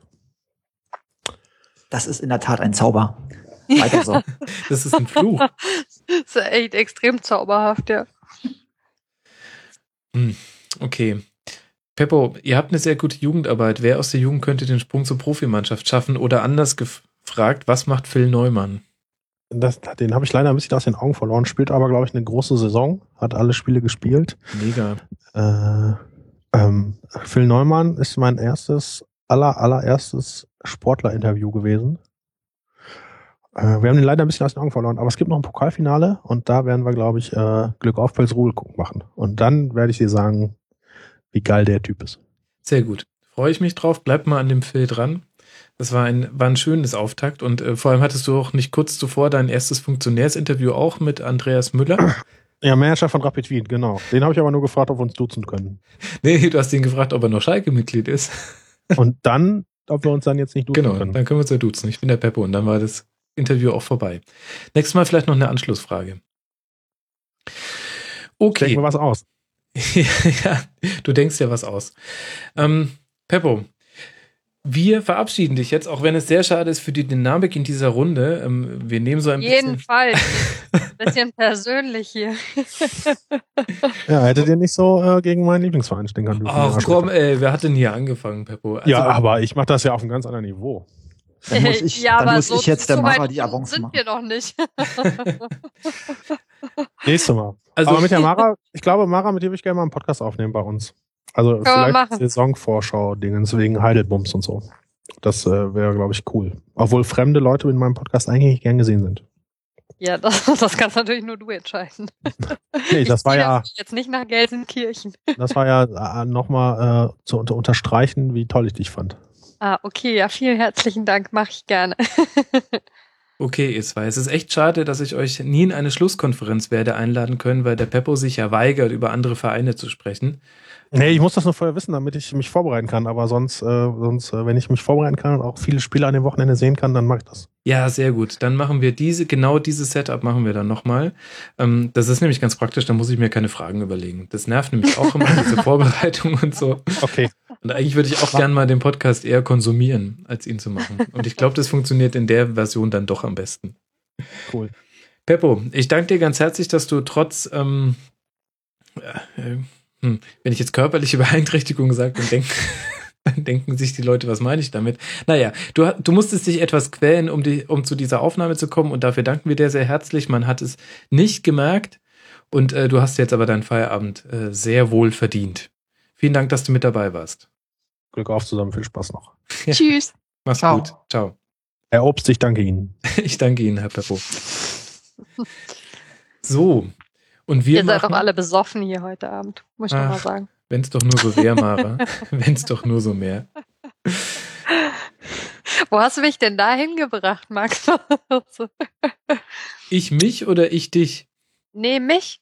Äh, die letzten Male waren wir immer so, war so friedliche Zweierkonferenz und jetzt hier bin ich bei den wilden Kerlen gelandet. Ja, das stimmt. Das letzte ich muss, Mal, Ich muss noch üben. ne? ja, der Steffen hat sich auch äh, ganz vornehm zurückgehalten, muss man sagen. Ja, na, ich, ich, diese, diese romantische Ader, die der, die der Peppo hat, der, der komme ich nicht mit. Das ist. ja, aber der hat den Max angegraben. Wie gesagt, ich dachte, ich hätte mich damals in Sindelfingen eindeutig ausgedrückt. Aber bevor wir jetzt über Leute reden, die nicht mehr mithören können, weil ich sie schon aus der Gruppe entfernt habe, äh, lasst mal weitermachen in der Tabelle. Also wir haben ja jetzt gerade gesprochen, man hat es kaum gemerkt, aber es ging um den FC Schalke 04, der auf Platz 5 rausgekommen ist am Ende dieser Saison mit 52 Punkten und dahinter Ach, da kommt Hertha jetzt, ne? Hm, warte mal noch, Ah. Steffen. Du hast jetzt nochmal 40 Minuten Sendepause. Nee, du darfst, äh, darfst gerne auch mit reingehen. Du Also, darfst aber mal zwischen reinlachen, wenn du möchtest. genau. Okay. also Mainz. Sechster Ja. geworden, wir haben es schon thematisiert, äh, um die Chronistenpflicht zu erfüllen. 14 Siege, 8 Unentschieden, 12 Niederlagen, 46 zu 42 Tore und 50 Punkte. Damit direkt für die Europa League qualifiziert, die zweitbeste Saisonplatzierung aller Zeiten. Besser war es nur mal unter Tuchel mit Platz 5. Also ja, mega gute Saison, Mara. Hm. Okay, Steffen, wie war's denn bei Hertha? Nein. Ja, dann muss jetzt aber die Anschlussfrage kommen. Ich erinnere mich, dass wir im äh, Winterpausenrasenfunk Royal darüber geredet haben, dass es zwar tabellarisch ganz okay war, ich äh, glaube Platz 8 war das damals, aber es gab, es gab, äh, die großen Themen waren inkonstant, die Frage, was macht man mit dem Ball und Ungewissheit wegen Heidel. Ich würde sagen, die Ungewissheit ist schon mal ein bitterer Gewissheit gewissen, gewichen. Aber was ist mit den beiden anderen Punkten, die wir damals besprochen haben? Ähm, ja. also wir sind auf jeden Fall, äh, ich kann das immer nicht so schön wie du äh, aus dem FF äh, mit den äh, Verhältnis Sieg in Unentschieden und Niederlage belegen, aber zumindest gefühlt würde ich mal sagen, die Rückrunde war konstanter. Kann natürlich aber auch daran liegen, äh, dass diese grandiose Siegesserie gegen die Großen äh, das alles so ein bisschen überlagert. Tatsächlich ähm, haben wir dann aber auch, ähm, also eigentlich ist es ja Quatsch, mit den Begriffen groß und klein zu arbeiten, aber ähm, nachdem wir viele von den dann doch großen, ziemlich äh, souverän und teilweise auch sehr überraschend und wunderschön anzusehen geschlagen hatten und ja, also unter anderem auch die Bayern, da wirst du dich ja vielleicht auch dran erinnern, was im Übrigen das einzige Spiel in der Saison war, von dem ich live keine einzige Minute gesehen habe, also weder irgendwie im Stadion noch im Fernsehen, weil ich auf einem Konzert weilte hm, und mir nur hinterher dachte, wieso ist eigentlich das Handy in meiner Handtasche irgendwie mit sieben Trillionen, zwölfzig Nachrichten irgendwie explodiert. Ähm, haben wir dann aber tatsächlich einige Spiele gegen die hinter uns stehenden Mannschaften und zwar gegen die tief hinter uns stehenden Mannschaften zu dem Zeitpunkt gehabt, wo wir massive Probleme hatten. Und das würde ich tatsächlich, auch wenn es sicherlich den einen oder anderen äh, gibt, der mir widerspricht, äh, nach wie vor darauf zurückführen, dass es Situationen gibt, ähm, in denen wir nicht so richtig wissen, was wir mit dem Ball tun sollen. Also ich habe ich hab so ein bisschen mir überlegt, bevor wir heute Abend hier angefangen haben, dass ich nicht anfangen möchte, zu so einer Bedenkenträgerin zu mutieren und im Moment äh, trage ich einige Bedenken. Bist Aber, du quasi wie Uwe ähm, Seele und machst dir Sorgen um deinem genau, ja. FSV? Nee, ganz so schlimm ist es noch nicht. Aber ähm, ja, ich weiß nicht. Also ich hatte schon so das Gefühl in Spielen wie beispielsweise in der Rückrunde gegen Hoffenheim oder dann auch nach dieser grandiosen Siegesserie in so schlimmen Spielen wie gegen äh, Köln oder Frankfurt oder so. Ähm, wenn es dann mal nicht mehr so läuft, wie man sich von vornherein vorgenommen hatte, dann habe ich so den Eindruck, man schaut so zur Seitenlinie und denkt, ja, kommt dann da jetzt mal irgendwie ein Eingreifen, ein Umstellen, ein, ich habe realisiert, eben haben wir noch 2-0 geführt und jetzt steht es 2-2 und jetzt sollte ich mir vielleicht mal irgendwie überlegen, wie ich verhindere, dass auch noch, ah nee, 3-2 ist schon gefallen. Na gut, dann haken wir das Spiel halt ab.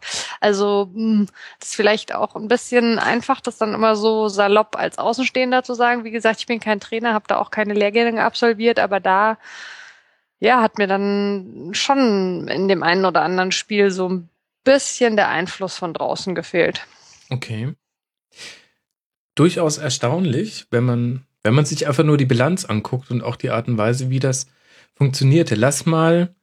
Ja, das ist, also das ist auch völlig unbenommen, ja. Mhm. Ähm, um das nochmal irgendwie zu sagen, ich glaube auch, ähm, dass das bei äh, Schmidt, also wirklich ähm, das, was irgendwie Teil seines Matchplans ist und alles, was so über, über Motivation und über zwischenmenschlich und so geht. Ich glaube, dass das alles super funktioniert und auch völlig unbenommen, dass das eine Wahnsinns äh, Saison ist. Aber es ist halt im Endeffekt wurde es vorher ja auch häufig gesagt, wenn du Spiele am Stück gegen irgendwie Gladbach, Schalke und die Bayern gewinnst, dann musst du das im Prinzip veredeln dadurch, dass du dann eben auch gegen die Mannschaften gewinnst, die hinter dir stehen. Weil am Ende des Tages, was die Tabelle oder die Punkte angeht, ist es wurscht, wenn die Saison vorbei ist, ob du gegen Bayern gewonnen und gegen die Eintracht verloren hast oder umgekehrt. Also es gibt nicht mehr Punkte, wenn du gegen die Bayern gewinnst. Das war dann halt der geilere Kick.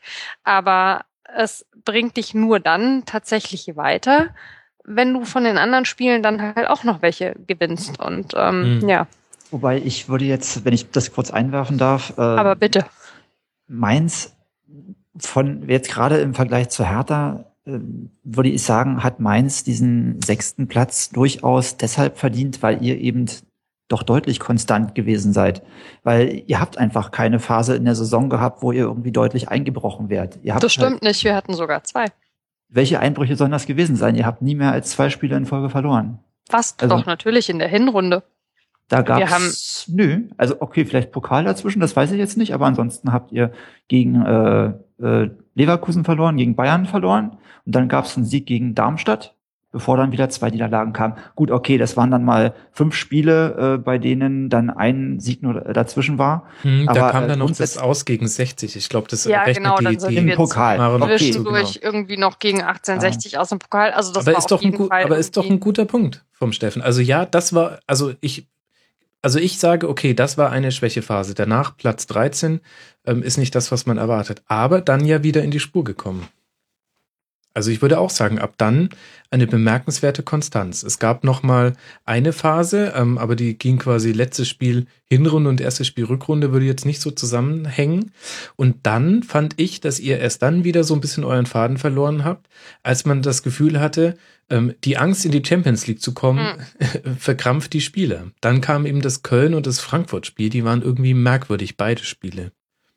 Also nochmal ganz kurz einen kleinen Schwenker zurück in die Hinrunde. Es war tatsächlich ja so, dass ähm, wenn man mal irgendwie auf die reinen Ergebnisse schaut, dass natürlich dieses Ingolstadt-Spiel direkt zu Anfang irgendwie total gräuslich war und äh, dass man dann irgendwie so das Schlimmste direkt äh, erwartet hat und dass es dann aber richtig gut losging. Das stimmt. Und das ist auch korrekt, wenn man das Spiel gegen Darmstadt ähm, rausrechnet, dass es dann tatsächlich nicht mehr als zwei irgendwie am Stück waren. Es ist aber trotz alledem so, dass das da so im September und im Oktober eine ganz seltsame Phase war. Also Mhm. ähm, man kann es ja dann oft auch äh, nicht nur an den Ergebnissen festmachen, aber ähm, es hat dann quasi dieser Sieg in Darmstadt zwischendurch, hat von, wenn wir mal gucken, irgendwie Mitte September das Leverkusen-Spiel bis dann irgendwie ge- ziemlich genau einen Monat später äh, das 1 zu 3 zu Hause gegen Werder Bremen verloren zu haben. Das war ein kompletter Monat, in dem man irgendwie so das Gefühl hatte, es entgleitet einem völlig. Ja, man Mhm. hat dieses eine Spiel zwischendurch gewonnen, aber es gab, eben rundherum nur Niederlagen und auch irgendwie eklige Niederlagen. Die Geschichte mit dem Heidel ist aufgebrochen, dann ist man noch aus dem Pokal rausgeflogen und dann war dieses Spiel, das man gegen Werder Bremen verloren hat, auch deswegen noch so ein bisschen bedeutungsschwangerer als ein normales Spiel, weil es genau letzte Saison auch vor dem Spiel gegen Werder Bremen so war, dass man eigentlich dachte, okay, das muss man jetzt unbedingt gewinnen, um quasi irgendwie was rumzureißen. Und dann war das das erste Spiel damals unter Skripnik und die kamen und wir haben auch total eklig verloren, noch mit Elver und ich weiß gar nicht, ob Karius vom Platz geflogen ist oder nur den Elver verursacht hat oder wie auch immer, aber jedenfalls hatte man dann so das Gefühl, das wiederholt sich irgendwie und man kommt da in so einen komischen Strudel rein und überhaupt, das war ja was, was die Unterhaltung zwischen uns im Winter sehr geprägt hat, halt diese ganze Heidel-Geschichte. Also Mhm. Ich glaube, dass diese Saison viel auf so einer emotionalen irgendwie Subebene mitgelaufen ist, was verknüpft war mit dieser Heidel-Geschichte. Und dass das wiederum tatsächlich noch weiter zurückgreift, weil ohne jetzt irgendwie das Rad noch und noch und noch ein Rädchen weiter drehen zu wollen, ähm, kenne ich schon nicht wenige Fans, für die im Prinzip mit diesem damals sehr überraschenden Tuchelabgang irgendwie so eine Phase im Verein eingeläutet wurde von ja von so Personalgebimmel, was man einfach halt nicht mehr gewohnt war hier. Natürlich Mhm. waren wir auch wahnsinnig verwöhnt und dafür muss man wahnsinnig dankbar sein. Aber ähm, ja, es fühlt sich einiges einfach so bisschen schepp an seitdem. Und es ist dann halt immer, wenn man gerade dachte, jetzt wird's wieder ruhig, ist irgendwie was nachgerückt und diese Heidel-Geschichte jetzt ist dann halt natürlich der große Umbruch. Jetzt wird's mal sehr spannend, also was dann tatsächlich halt nächste Saison sich entwickelt und wie es weitergeht. Mhm. Also deswegen, ich habe es im, im Vorgespräch schon kurz angedeutet, ich bin vielleicht gerade jetzt, wo heute noch der Baumgartlinger Wechsel irgendwie offiziell gemacht wurde, der mich also extrem hart trifft, muss ich äh, gestehen, äh, ist heute vielleicht nicht so der Tag, an dem ich die Euphoriekanone total irgendwie zünden kann, was nichts daran ändert, dass ich mit diesem Saisonergebnis total happy bin und dass ich mich tatsächlich wahnsinnig freue, dass wir das jetzt mit Europa tatsächlich mal, also nicht nur äh, irgendwie äh, hier so mit einmal sich blamieren und dann wieder nach Hause fahren, sondern so richtig. Aber ähm, ja, es liegt halt irgendwie gerade so ein so ein Schleier drüber tatsächlich. Das Mhm. mit dem einmal blamieren und dann nach Hause fahren, das machen dann wir diese Saison. Yay, viel Spaß dabei, super. Wie kann denn das sein, dass der Peppo geht und mit ihm komplett jede gute Stimmung aus dieser Runde verschwunden ist? Ja, jetzt seid mal ein bisschen, jetzt seid mal ein bisschen optimistisch. Also, okay. Mara, ähm, ich, ich kann das alles ganz gut nachvollziehen. Ich habe vor allem mal ein bisschen nachgeforscht, ähm, ob sich denn mein Eindruck von eurer Spielweise mit Statistiken decken lässt und ob, und ob das wiederum mit dem übereinstimmt, was du ja im Winter erzählt hast und jetzt nochmal wiederholt hast. Also Probleme Ja. bei Ballbesitz. Und tatsächlich ist es so, auf der guten Seite sieht man zehn Kontertore, damit ähm, Platz zwei zusammen mit Borussia Dortmund hinter dem VfB Stuttgart übrigens. Die hatten noch mehr Kontertore. Aber zum einen gar keine gute Passquote.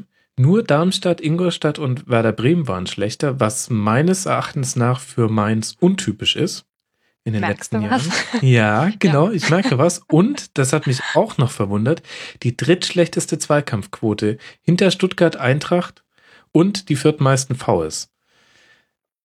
Oh, echt? Das ist tatsächlich extrem untypisch. Ja, Wahnsinn, gell? Hat mich auch sehr gewundert, aber Statistiken lügen ja nie.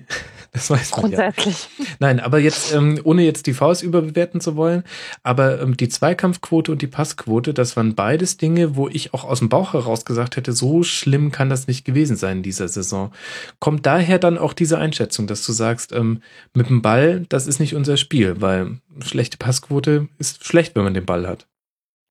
Ähm, also ich muss sagen, ich bin, äh, was Fußball angeht, nach wie vor ähm, trotz aller auch beruflicher damit Beschäftigung irgendwie ein sehr emotionaler Gucker. Ich versuche mich zwar natürlich da irgendwie nicht so komplett wegreißen zu lassen, aber ähm, ich gehe jetzt nicht irgendwie hinterher nach Hause und gucke, ob sich die Statistiken mit meinem Eindruck decken. Aber das ist tatsächlich äh, der Eindruck, äh, den ich im Stadion oder auch im Fernseher, je nachdem, wo ich die Spiele gucke, sehr oft hatte, dass so ja, dass man dem Ball immer so hinterher guckt, wie er dann irgendwie so dahin tröppelt, wo er irgendwie nicht hin sollte und das rein gefühlsmäßig das eigentlich ähm, atypisch für uns ist.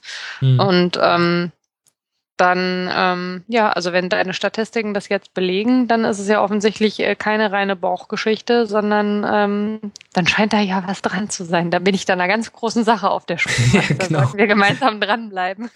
Wir lösen das Mainz-Rätsel. genau. Nein, also ähm, ich bin ein großer Fan davon, ähm, dass viele Leute sehr glücklich davon sind, dass sie sagen, äh, damit sind, dass sie sagen, äh, mit Schmidt ist irgendwie die Euphorie zurückgekehrt und ähm, ich äh, die Emotionalität und äh, ich fand es wirklich also äh, sehr entzückend, wie er am letzten Spieltag im Stadion irgendwie das Mikro plötzlich genommen hat und sich bedankt hat bei den Fans und mehrfach in seinem äh, gebrochen irgendwo zwischen Deutsch und Schweizerdeutsch äh, Slang irgendwie erzählt, wie Mainz 05 sind die geilsten und so. Also das war dann auch äh, ganz kurz schön, bevor es dann wieder nicht so schön wurde mit der Heidel-Verabschiedung. Aber ähm, ja, mir, mir fehlt in diesen Spielen, wo du weißt, du bist eigentlich technisch und von der Qualität des Kaders äh, bist du eigentlich in dieser Saison tatsächlich mal, mal besser. Ähm, und, und eigentlich bist du auch zurzeit in einer besseren Verfassung als die Mannschaft, die dir gegenübersteht. Ähm, da, da sind mir dann teilweise doch irgendwie zu seltsame Dinge irgendwie passiert, äh, um jetzt so komplett äh, die Euphoriebombe abzubrennen. Okay. Stichwort Kader. Wen würdest du da positiv herausheben in der letzten Saison? Ja, also ich meine, ähm, Julian Baumgartlinger und Loris Karius, ähm, Lex mich am Arsch näher und also das sind natürlich nicht die einzigen. Also wer ähm, äh, zu meinen Favoriten der Hinrunde ja absolut noch äh, gehörte, ähm, war Gonzalo Jara, das habe ich glaube ich auch Mhm. äh, da schon gesagt, ähm, der ja dann äh, leider aus persönlichen Gründen, nachdem er sich äh, echt super in den Kader zurückgearbeitet hatte, ähm, gegangen ist im Winter. Ähm, wer mir auch sehr gut gefallen hat, weil er, wenn man das so nennen kann, eine sympathische Drecksau ist. Also einer, der auf dem Platz auch mal austeilt, der aber als Spielertyp mir wahnsinnig gut gefällt und der sich reinkämpft äh, wie nur was, äh, ist äh, Danny Latzer. Also äh, ich bin mal gespannt, wie es jetzt mit Frei weitergeht auf der 6, der da ja eigentlich so als äh, das Juwel irgendwie geholt wurde und der ähm, sehr viel Verletzungspech hatte, äh, ob der sich äh, überhaupt da auf diese Position irgendwie nochmal zurückkämpft, ob der bleibt, wie das auch äh, immer wird. Aber ich, ich glaube im Rückblick, dass einer wie Latza uns da echt richtig, richtig gut getan hat. Mhm. Ähm, ähnlicher Spielertyp, so charakterlich, sag ich mal. Äh, Winterneuzugang Donati hat mir also echt richtig gut gefallen. Ich finde, der hat einen riesen Job gemacht. Ähm, ja, das wären jetzt mal so äh, die ersten. Also ich könnte sicherlich noch den einen oder anderen äh, sonst finden. Auch Hack hat, wenn er auf der Innenverteidigerposition äh, reingekommen ist, für seine jungen Jahre und für die wenigen Einsätze, die er in der ersten Mannschaft bisher hatte, finde ich den Job äh, ordentlich gemacht. Ähm, ich bin ein sehr großer Fan von unseren beiden Zwergenflügelflitzern, äh, De Blasis und Jairo. Mhm. Ähm, das ist sowieso eine Position, auf der wir extrem gut besetzt sind. Also jetzt auch mit der Option mit Clemens Clemens. Bin mal gespannt, was sich da noch irgendwie tut, ob wir die tatsächlich alle halten werden. Ähm, ja, und also ich meine jetzt natürlich nicht spielerisch, aber was halt natürlich irgendwie so rein äh, menschlich und emotional und so von dem her, was man sich als Fan halt einfach auch ab und zu mal noch wünscht beim Fußball, ein überragender irgendwie Moment war. Ähm, in Bezug auf einen Spieler waren die letzten irgendwie 15 Sekunden mhm. von Elkin Soto am letzten Spieltag. Das war natürlich grandios. Also mhm. für sowas würde ich jetzt mal äh, ganz groß aufgeblasen sagen, für solche Momente gibt's den Fußball eigentlich. Na siehst du, da musst du dich auch über die anderen Momente nicht so ärgern. nee, das diese. macht auch tatsächlich viel wett, ja. du hast jetzt sehr viele positive genannt und äh, interessanterweise Muto und Mali gar nicht. Die wären mir noch eingefallen. Die haben allerdings auch eine andere Rückrunde als äh, Hinrunde gespielt. Und das nicht nur, weil man da ähm, auswärts dort antritt, wo man zuerst daheim angetreten ist. Nee, ähm, also ich meine, bei Muto, der hat natürlich das große Pech, dass äh, er sich von seiner, also als er fast kuriert war mit seiner Verletzung, äh, dass er dann nochmal den Rückschlag erlitten hat und in der Rückrunde gar nicht mehr spielen konnte. Äh, das könnte eventuell für uns natürlich den Vorteil haben, ähm, dass er uns noch ein bisschen erhalten bleibt. Also weil mhm. wenn der eine Rückrunde gespielt hätte, wie er eine Hinrunde gespielt hat, dann wäre er jetzt sicherlich im Sommer weg gewesen. Und so kann man jetzt ein bisschen drauf setzen, dass der eine oder andere Interessent ihn äh, entweder vergessen hat oder zumindest dann nochmal eine Hinserie Serie lang sehen möchte, ob er es noch kann nach der Verletzung. Ähm, Mali ist äh, so eine äh, ja undankbare Geschichte für die Bewertung, weil Mali natürlich ein technisch äh, hoch veranlagter Spieler ist, wahrscheinlich einer der besten, die wir überhaupt je bei Mainz 05 irgendwie auf dem Rasen stehen hatten, zumindest also sofern er zur Heimmannschaft gehörte. Ähm, ich habe bei ihm immer das Gefühl, der ist platt gesagt eigentlich zu intelligent für einen Fußballer, der macht sich über zu viele Dinge Gedanken. Und ähm, ich weiß nicht, vielleicht ist es irgendwie ein bisschen viel reininterpretiert, aber also ich glaube, dass einer der Gründe tatsächlich dafür, dass er in der Rückrunde das Niveau der Hinrunde nicht halten konnte und das konnte er definitiv nicht, auch wenn er sicherlich nicht so stark abgefallen ist, wie es in der Außenwirkung teilweise scheint, weil er hat schon trotzdem einiges fürs Spiel getan, auch wenn er die Tore nicht so geschossen hat wie in der Hinrunde. Aber ich glaube tatsächlich, einer der Gründe dafür ist, ähm, dass es eben also das Interesse aus Dortmund im Winter schon gab und dass man mhm. ihm dann eben gesagt hat, er darf jetzt noch nicht gehen und dass das dann wiederum was ist, was so auf zwei Ebenen an ihm arbeitet. Also interpretiere ich einfach mal rein. Auf der einen Seite so dieses eigentlich wollte ich doch schon was ganz anderes und auf der anderen Seite dann der Wunsch jetzt aber besonders intensiv unter Beweis zu stellen, dass seine Leistung darunter nicht leidet und dann tut sie aber genau das. Also ähm, ich glaube, der war wahrscheinlich ziemlich häufig nicht besonders glücklich in der Rückrunde und dann hat das alles nicht mehr so ineinander gegriffen. Der braucht den perfekten Moment für seinen perfekten Move. Und ein paar Mal hat man es auch in der Rückrunde gesehen, aber leider halt deutlich seltener als in der Hinrunde. Mhm. Ja, wenn er so ein nachdenklicher Typ ist, dann kann er ja den, den Stirnfalten-Club mit Mikitarien gründen. wechseln. Ich glaube, da haben sich dann zwei, zwei ganz gut gefunden. Du hast jetzt, ähm, so wie es deine Art ist, nur positiv Spiele hervorgehoben. Wer hat dich denn enttäuscht? Ach, enttäuscht ist ja irgendwie ein sehr großes Wort.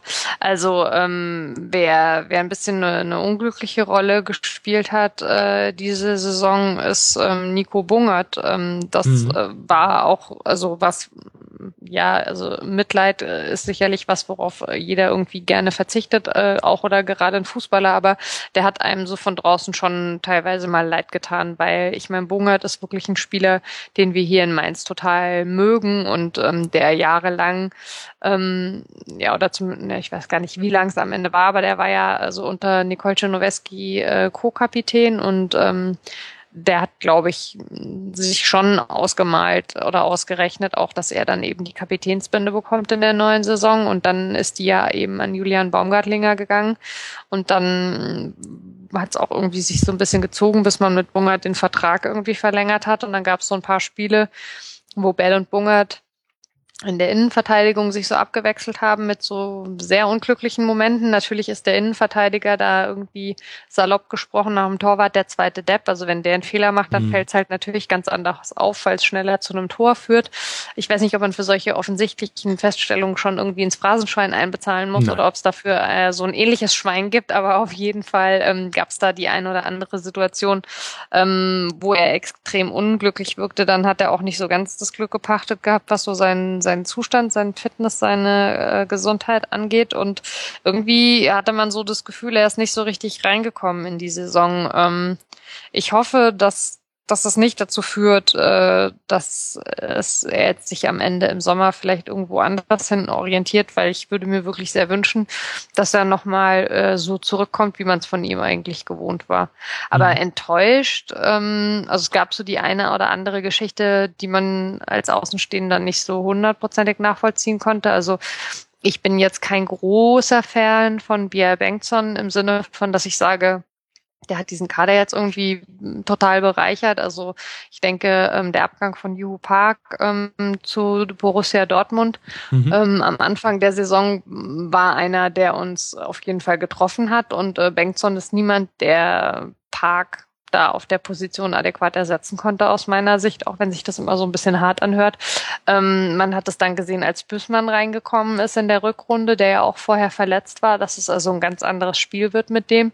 So ganz verstanden, warum Bengtson, der ja in der Hinrunde im Prinzip ja Stammspieler war auf der Position, dann aber so überhaupt keine Rolle mehr gespielt hat und häufig auch nicht mal im Kader vertreten war habe ich es irgendwie aber dann auch nicht. Also das war noch so eine Personalie mit einem Fragezeichen, aber weil du jetzt das mit Enttäuschung angesprochen hast, so richtig enttäuscht. Also da fiel, fällt mir jetzt tatsächlich keiner ein. Gut. Julian Baumgartlinger und Loris Karius vielleicht, aber das hat keine sportlichen Gründe. Ah. Und da will ich jetzt gar nee, lass uns darüber nicht reden, Mara. Es lag mir auf der Zunge, aber ich habe ah. Angst gehabt, dass er mich dann haut. Nein, oh ja niemand. Ich muss aber dazu auch mal zwei Sätze ganz kurz sagen, wenn ich darf. Also zum einen, ähm, heute war ja die Antrittskonferenz, äh, die Antrittspressekonferenz mit Rufen Schröder. Und ähm, also er hat bestätigt, dass Julian Baumgartlinger und Bayer Leverkusen eben Mainz 05 darüber informiert haben, dass Baumgartlinger von seiner Ausstiegsklausel Gebrauch macht. Ähm, natürlich ist das super, dass man den Spieler, als er ablösefrei hätte gehen können, vor einem Jahr überhaupt noch mal verlängern konnte. Und sicherlich kann man sich vorstellen, da gab es ja wohl konkrete Angebote von, also mal mindestens Hannover, angeblich auch noch, ich glaube, Frankfurt und zwar noch irgendein dritter Verein, Bremen vielleicht, ähm, die sicherlich ihm auch alle hätten mehr Gehalt zahlen müssen, behaupte ich mal, äh, können äh, als wir. Und sicherlich musst du dafür dann irgendwelche Kompromisse eingehen und irgendwelche Zuckerli halt hinhalten, um den Spieler noch ein Jahr zu halten. Und ähm, Baumgartlinger hat sehr, sehr viel zu dieser grandiosen Saison beigetragen und deswegen ist es großartig, dass er dieses Jahr hier noch gespielt hat. Das ist tatsächlich halt diese komplett ja, diese komplette Fansicht finde ich. Also der ist hier Kapitän geworden, der hat wirklich also ein, ein geiles Team angeführt und man hätte sich einfach gewünscht, dass er Bock gehabt hätte, dieses Team auch durch Europa zu führen oder mhm. dass er zumindest Bock gehabt hätte, sich mal bis zur EM darüber Gedanken zu machen, ob er das machen will. Aber dass er halt parallel irgendwie zum Saisonfinish schon seinen neuen Vertrag irgendwo anders eintütet, das ist halt einfach nicht äh, schön und dass man das nachvollziehen kann, dass ein Spieler mit Ende 20, wenn er diese Chance Chance nochmal bekommt, Champions League zu spielen und so weiter ja. und einen Haufen Kohle zu machen, dann sagt, das möchte ich gerne, das ist alles gar nicht der Punkt. Aber es ändert ja nichts dran, dass es sich einfach scheiße anfühlt, dass du so das Gefühl hast, wir haben einen riesen Erfolg erzielt diese Saison und wir wollen jetzt mal richtig geil hier irgendwie was reißen in Europa und einfach nur uns drauf freuen, ja. Und ähm, dann dauert es halt keine 24 Stunden, bis zwei so eminent wichtige Spieler mehr oder weniger weg sind. Das ging jetzt halt einfach bisschen arg schnell. Mhm. Also Karius nach Liverpool und Baumgartlinger eben zu Leverkusen. Also bei Karius gibt es noch keine offizielle Bestätigung, ja. aber scheint sich wohl auch abzuzeichnen, ja. Ich glaube, in, äh, interessanterweise wird das die Personalien Zieler und Horn äh, noch beeinflussen, aber das steht jetzt auf einem anderen Blatt und äh, darüber ähm, äh, sprechen wir auch erst später im Segment zum ersten FC Köln. In dem allerdings die Zieler und Sicarius. Horn? ja, da haben wir über Ziele. Also ich habe ein bisschen Angst äh, vor von Ron Robert Zieler, weil der sucht ja jetzt einen Erstligisten und ich bin also äh, ausgesprochen kein Zieler-Fan, aber am Ende äh, wäre sowas tatsächlich denkbar, ja. Eindeutig hast du kein Zielerwasser getrunken. So, aber um Julian, ja, sorry, es ist auch echt schon spät. Und ich habe jetzt schon ein paar Stunden Aufnahme hinter mir. Also, um aber noch einmal ganz kurz äh, Julian Baumgartlinger in Schutz zu nehmen. Ich verstehe, was du meinst mit dem äh, Saisonabschluss, alles toll. Und dann war es sowieso schon so ein zwiegespaltener Abschluss, weil Christian Heidel ging. Und jetzt so schnell danach er. Andererseits muss ich sagen, er lässt euch damit die maximale Handlungsfähigkeit, nämlich auch eventuell noch vor der EM jemanden zu holen, der nach der EM teurer sein könnte. Also gibt auch da zwei Seiten der Medaille, finde ich. Boah. Sonst immer so verständnisvoll und hier jetzt nicht. Naja, egal. Musst du wissen. Äh, Mara, ich ähm, wollte von euch äh, für diesen Rasenfunk Royal Schulnoten haben für verschiedene Mannschaftsteile, ähm, beziehungsweise Teile des Vereins. Und lass uns mal bei der Mannschaft anfangen. Welche Schulnote gibst du der in der für die letzte Saison? Eine 2 plus. Warum keine 1? Weil nur Platz Weil- 6? Weil wir die blöden Schalker noch haben an uns vorbeiziehen lassen. Ich Okay. hätte gerne äh, Christian Heidel äh, quasi hinter uns gelassen. Also bei allem, das habe ich ja schon mehrfach jetzt gesagt, dass ich das nachvollziehen konnte, aber trotzdem auch da so rein emotional. Wir waren ja nun mal Fünfter vor dem letzten Spieltag und es hat mich dann tatsächlich geärgert, dass wir äh, uns da dann von denen noch haben abfangen lassen. Es macht überhaupt keinen Unterschied, es macht auch irgendwie äh, über, über den Kopf keinen Sinn, aber äh, den Triumph äh, hätte ich gerne noch so gehabt. Oh boy. Oh boy. Oh. Ja. Manchmal tut's halt Nachvollziehbar. auch weh, genau. Ich hätte auch tatsächlich, also mein Wunsch wäre tatsächlich gewesen, äh, Mainz, Hertha, Schalke. Ich hätte mich also einfach äh, weggefetzt vor Lachen, wenn Schalke da über den siebten Platz irgendwie nach äh, Novosibirsk hätte fahren müssen. Also ja. Schade. Es sollte nicht Leute, sein. freuen sich. Es gibt Leute, die freuen sich über solche Auswärtsfahrten. Ja, okay. Ja, aber die Fahrten schon, aber nicht über die Spiele. Vor allem halt auch nur, wenn man es positiv bestreitet. Also die Mara spricht da halt wirklich halt auch vor der Erfahrung zweier gescheiterter Europa League Qualifikationen, was halt wirklich auch bitter ist, weil du hast so das Gefühl, du spielst 34 Spieltage lang, schaffst es dann und dann kommt ein so bekacktes Auswärtsspiel irgendwo am anderen Ende der Weltkugel und dann ein furchtbares Rückspiel und naja. Jetzt Das wird mir gerade schlecht. Also, Das ist wie die Relegation der Europa League, echt. Also das ist Ja gut, ohne Ja, die nee. Existenzängste, ohne die genau, genau. Existenzängste. Das, wollte das ich grad ist schon sagen. mal Relegation, Relegation unten im Keller geht noch anders. hier, hör mal, sagen? Hör mal. Ich äh, habe hier einen HSV-Fan zu Hause. Ich habe das zwei Jahre äh, quasi äh, passiv, äh, wie so ein passiver Alkoholiker mitgemacht mit der Relegation. ich weiß schon, was das bedeutet. Kein Wunder, dass du so Dann- dann leicht verbittert bist, wenn wir über Fußball reden und dann nur noch Dann emotional die rangehen kannst. Die EL-Quali lieber mit. Das ist mir Ja. lieber. Das ist dann doch besser. Okay, also eine 2 plus für die Mannschaft. Welche Note kriegt der Trainer? Da bin ich jetzt gespannt. Ähm, ja, der kriegt dann auch eine 2 plus. Okay, und das, Oder- obwohl ihr keinen Ballbesitz könnt. Ja, ich meine, was soll ich denn jetzt sagen? das ist irgendwie schwierig. Vielleicht kriegt er auch eine 2 minus. Ich tue mich da echt total schwer mit dem Schmidt, weil ich immer denke, ähm, äh, kennst du das, wenn du so, wenn du so äh, Situationen hast, äh, in denen es eigentlich irgendwie völlig wurscht ist? Ich meine, jeder hat ein Recht auf seine eigene Meinung und trotzdem äh, zweifelst du irgendwie so dran. Ich habe halt, also selbst Tuchel, ja, von dem irgendwie 90 Prozent der Mainzer sagen, das war irgendwie, der war äh, ein, ein, ein, ein Kühlschrank emotional. Selbst Tuchel war für mich immer so, denn ich habe Bilder von dem im Fernsehen gesehen und ich wusste immer, das ist mein Trainer. Ich sehe jetzt Bilder von dem in Dortmund und ich weiß immer, was uns mit dem verbindet. Und bei Kloppo ist es natürlich eh total extrem. Und bei dem Schmidt, ich habe einen heiden Respekt davor, was der für eine Saison irgendwie gemacht hat mit der. Mannschaft. Sehr witzig. Und wie gesagt, dieser Moment da mit ihm im Stadion, das war toll. Und ich Mhm. weiß, der ist authentisch und alles, aber irgendwie kriege ich da die äh, Verbindung nicht hergestellt. Und das macht mich komplett wahnsinnig, weil ich einfach nicht sagen kann, woran es liegt. Und ähm, deswegen tue ich mich auch total schwer damit, äh, irgendwas einzuschätzen, was ihn betrifft, weil ich immer das Gefühl habe, ich tue ihm vielleicht Unrecht, weil ich halt irgendwie Fußball so extrem emotional wahrnehme und diese Verbindung nicht herkriege. Und alle um mich rum sagen, boah, das ist so super, ey, endlich wieder einer, mit dem man so richtig irgendwie mitgehen kann. Und ich denk so, hä, aber auf was für einem scheiß Schlauch stehe ich denn? Das kann doch irgendwie nicht wahr sein. Also deswegen würde ich ihm wahrscheinlich äh, ohne äh, dieses äh, Verharren äh, in äh, Verwunderung eher eine 2 Minus geben. Äh, aber ähm, ja, Okay, du beugst dich quasi der Mainstream-Meinung. Ja, und dann habe ich eigentlich, wollte ich alle Gäste noch nach einer Note für die sportliche Leitung fragen. da weiß würde ich gerne nicht. eine Kopfnote vergeben. Was ist denn eine Kopfnote? Kennst du das nicht?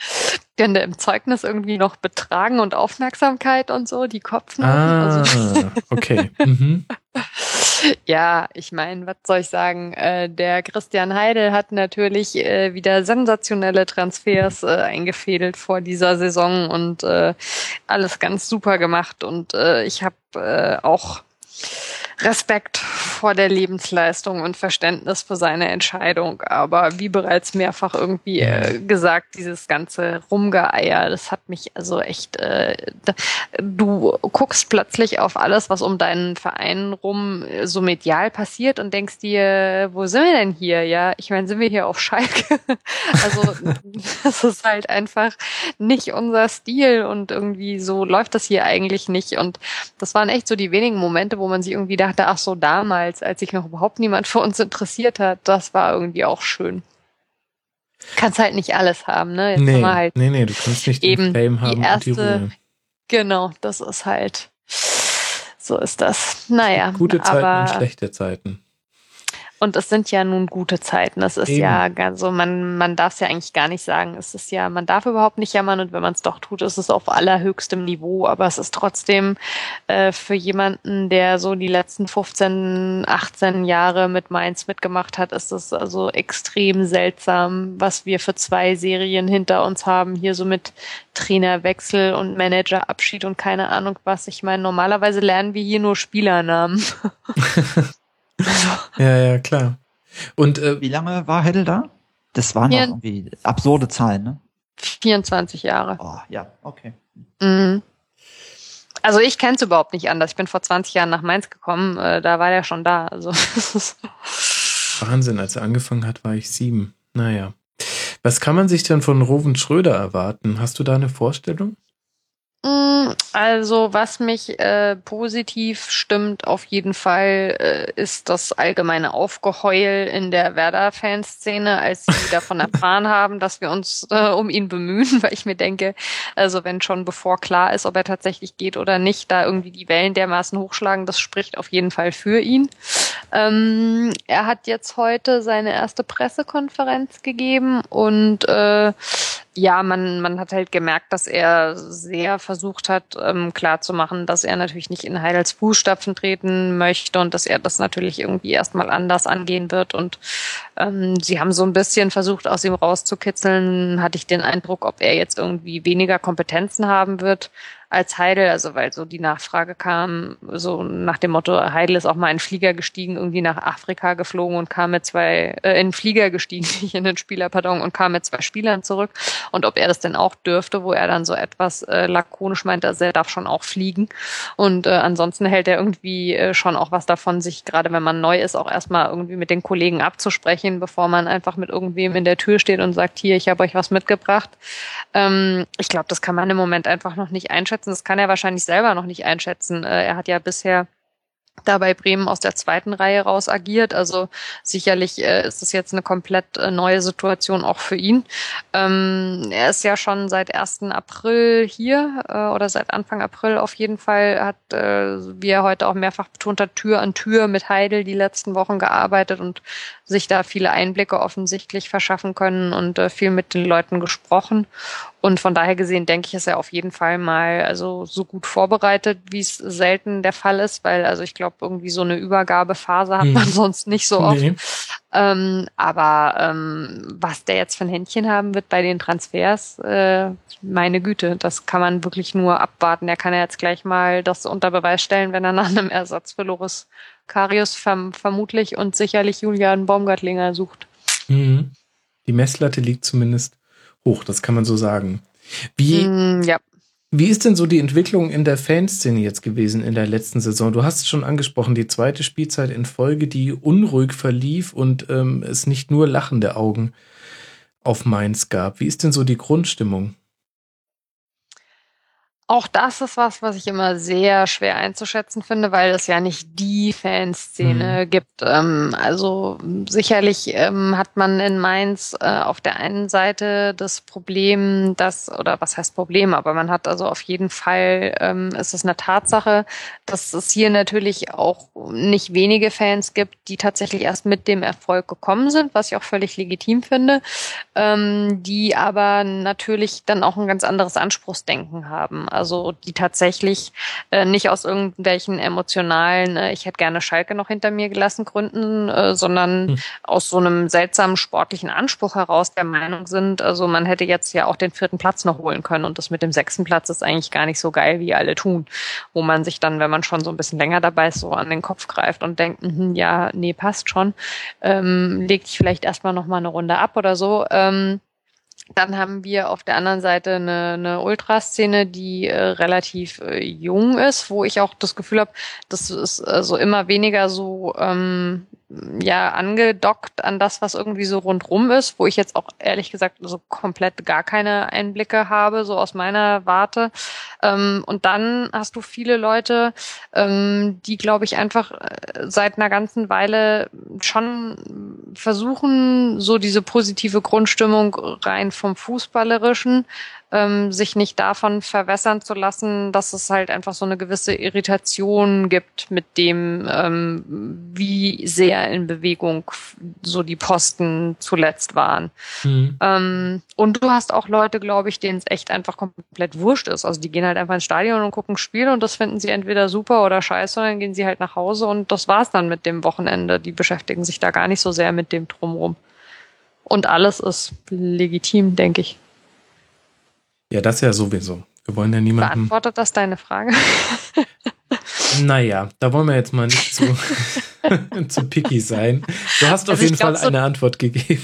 ja, ich glaube, so die eine Stimmung gibt nee, es ist ja okay. tatsächlich Ist nicht. ja okay. Das ist ja, ähm, ähm, bevor du jetzt äh, verkürzt und dich damit nicht wohlfühlst, ist das schon vollkommen in Ordnung. Wo ich dich jetzt allerdings festnagel, ist äh, die Saison in einem Tweet.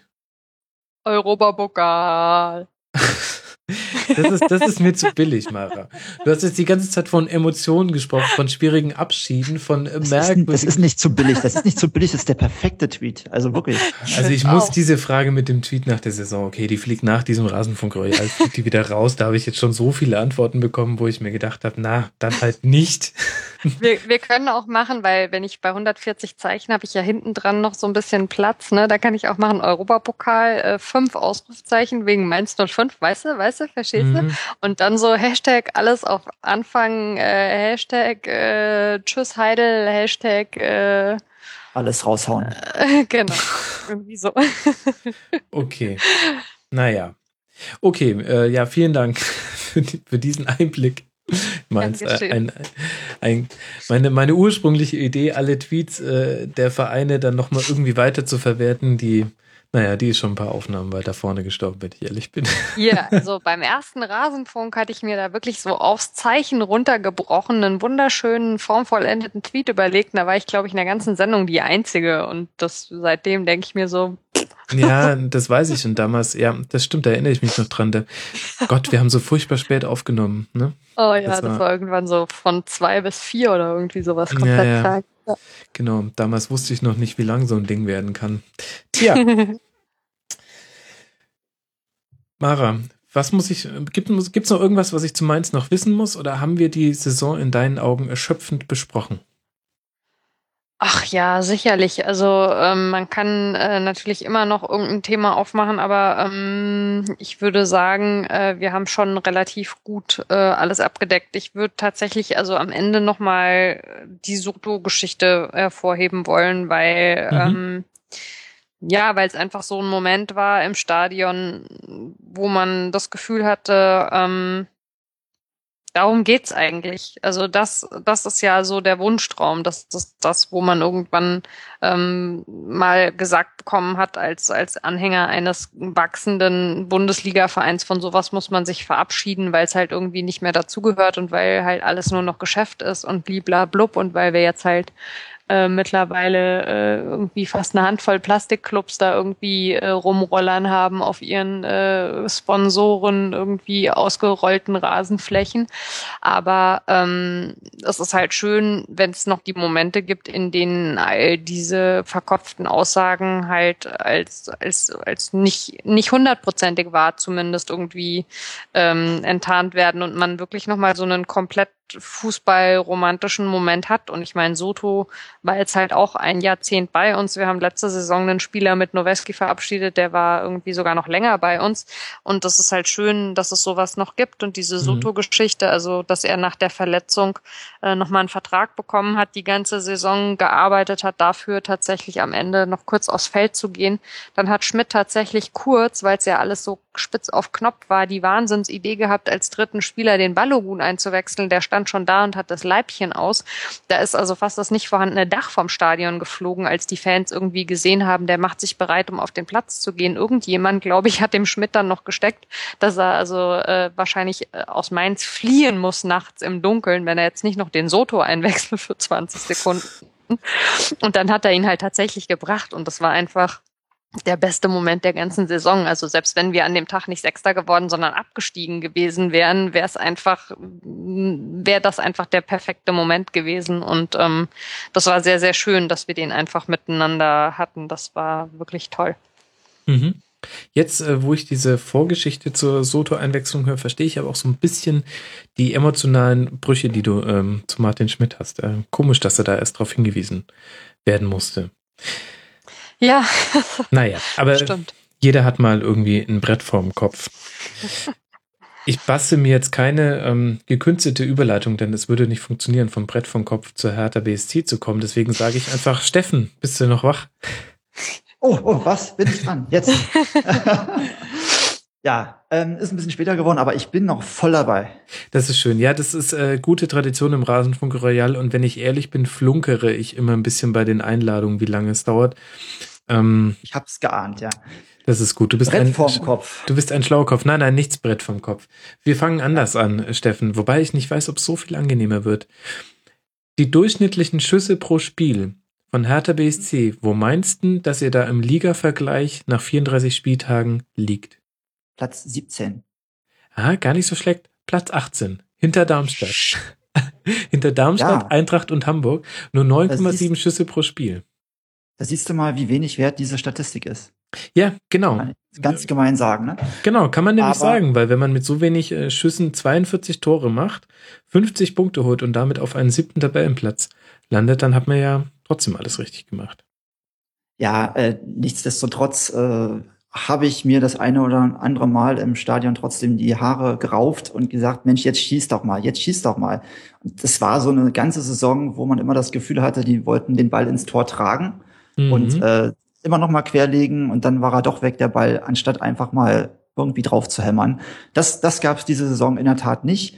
Die Schüsse, die aber abgegeben wurden, die waren dann in der Regel recht gefährlich. Das genau, ist dann vielleicht das genau. Positive, was man daraus nehmen kann. Das stimmt. Also das und stützt sich genau auch mit der Statistik. Ihr seid das viertbeste Team, wenn es darum geht, ob Schüsse im Strafraum oder im Fünfer abgegeben wurden, wo man eben auch eine viel höhere Erfolgsquote hat. Also vielleicht war das gar nicht so schlimm, dass das nicht aus der Distanz abgezogen wurde ja, es gibt halt doch einige Spiele, wo dann halt gar nicht getroffen wurde oder halt ein, ein Törchen, was dann halt nicht gereicht hat, äh, dabei rausgesprungen ist.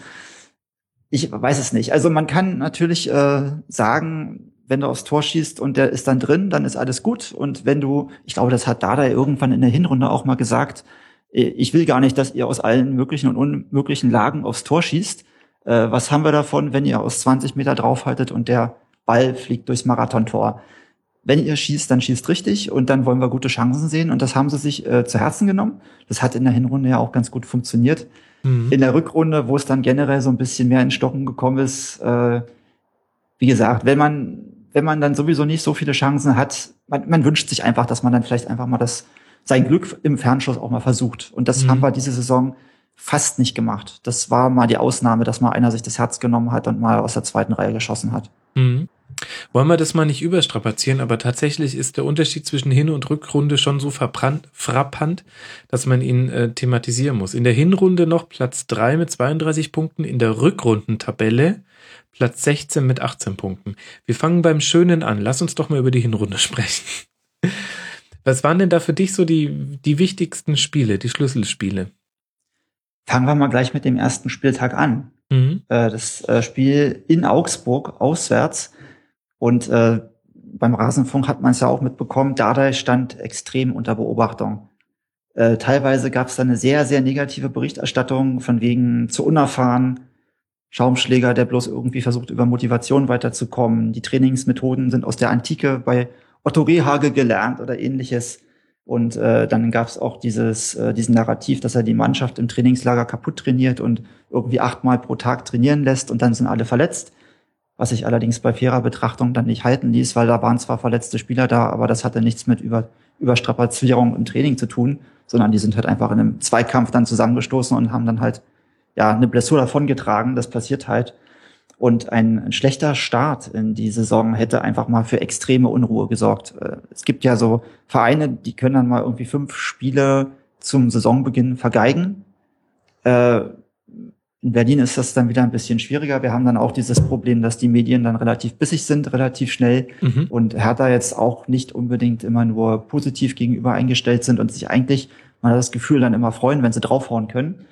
Und die Tatsache, dass wir dann eben äh, gleich in der ersten DFB-Pokalrunde Arminia Bielefeld äh, besiegt haben und dann in der Woche drauf den ersten Spieltag in Augsburg mit einem Dreier beenden konnten, hat dafür gesorgt, dass, dass da erstmal ein bisschen Ruhe war und dass dann überhaupt erstmal die Möglichkeit bestand, abseits von Medientrubel in Ruhe zu arbeiten.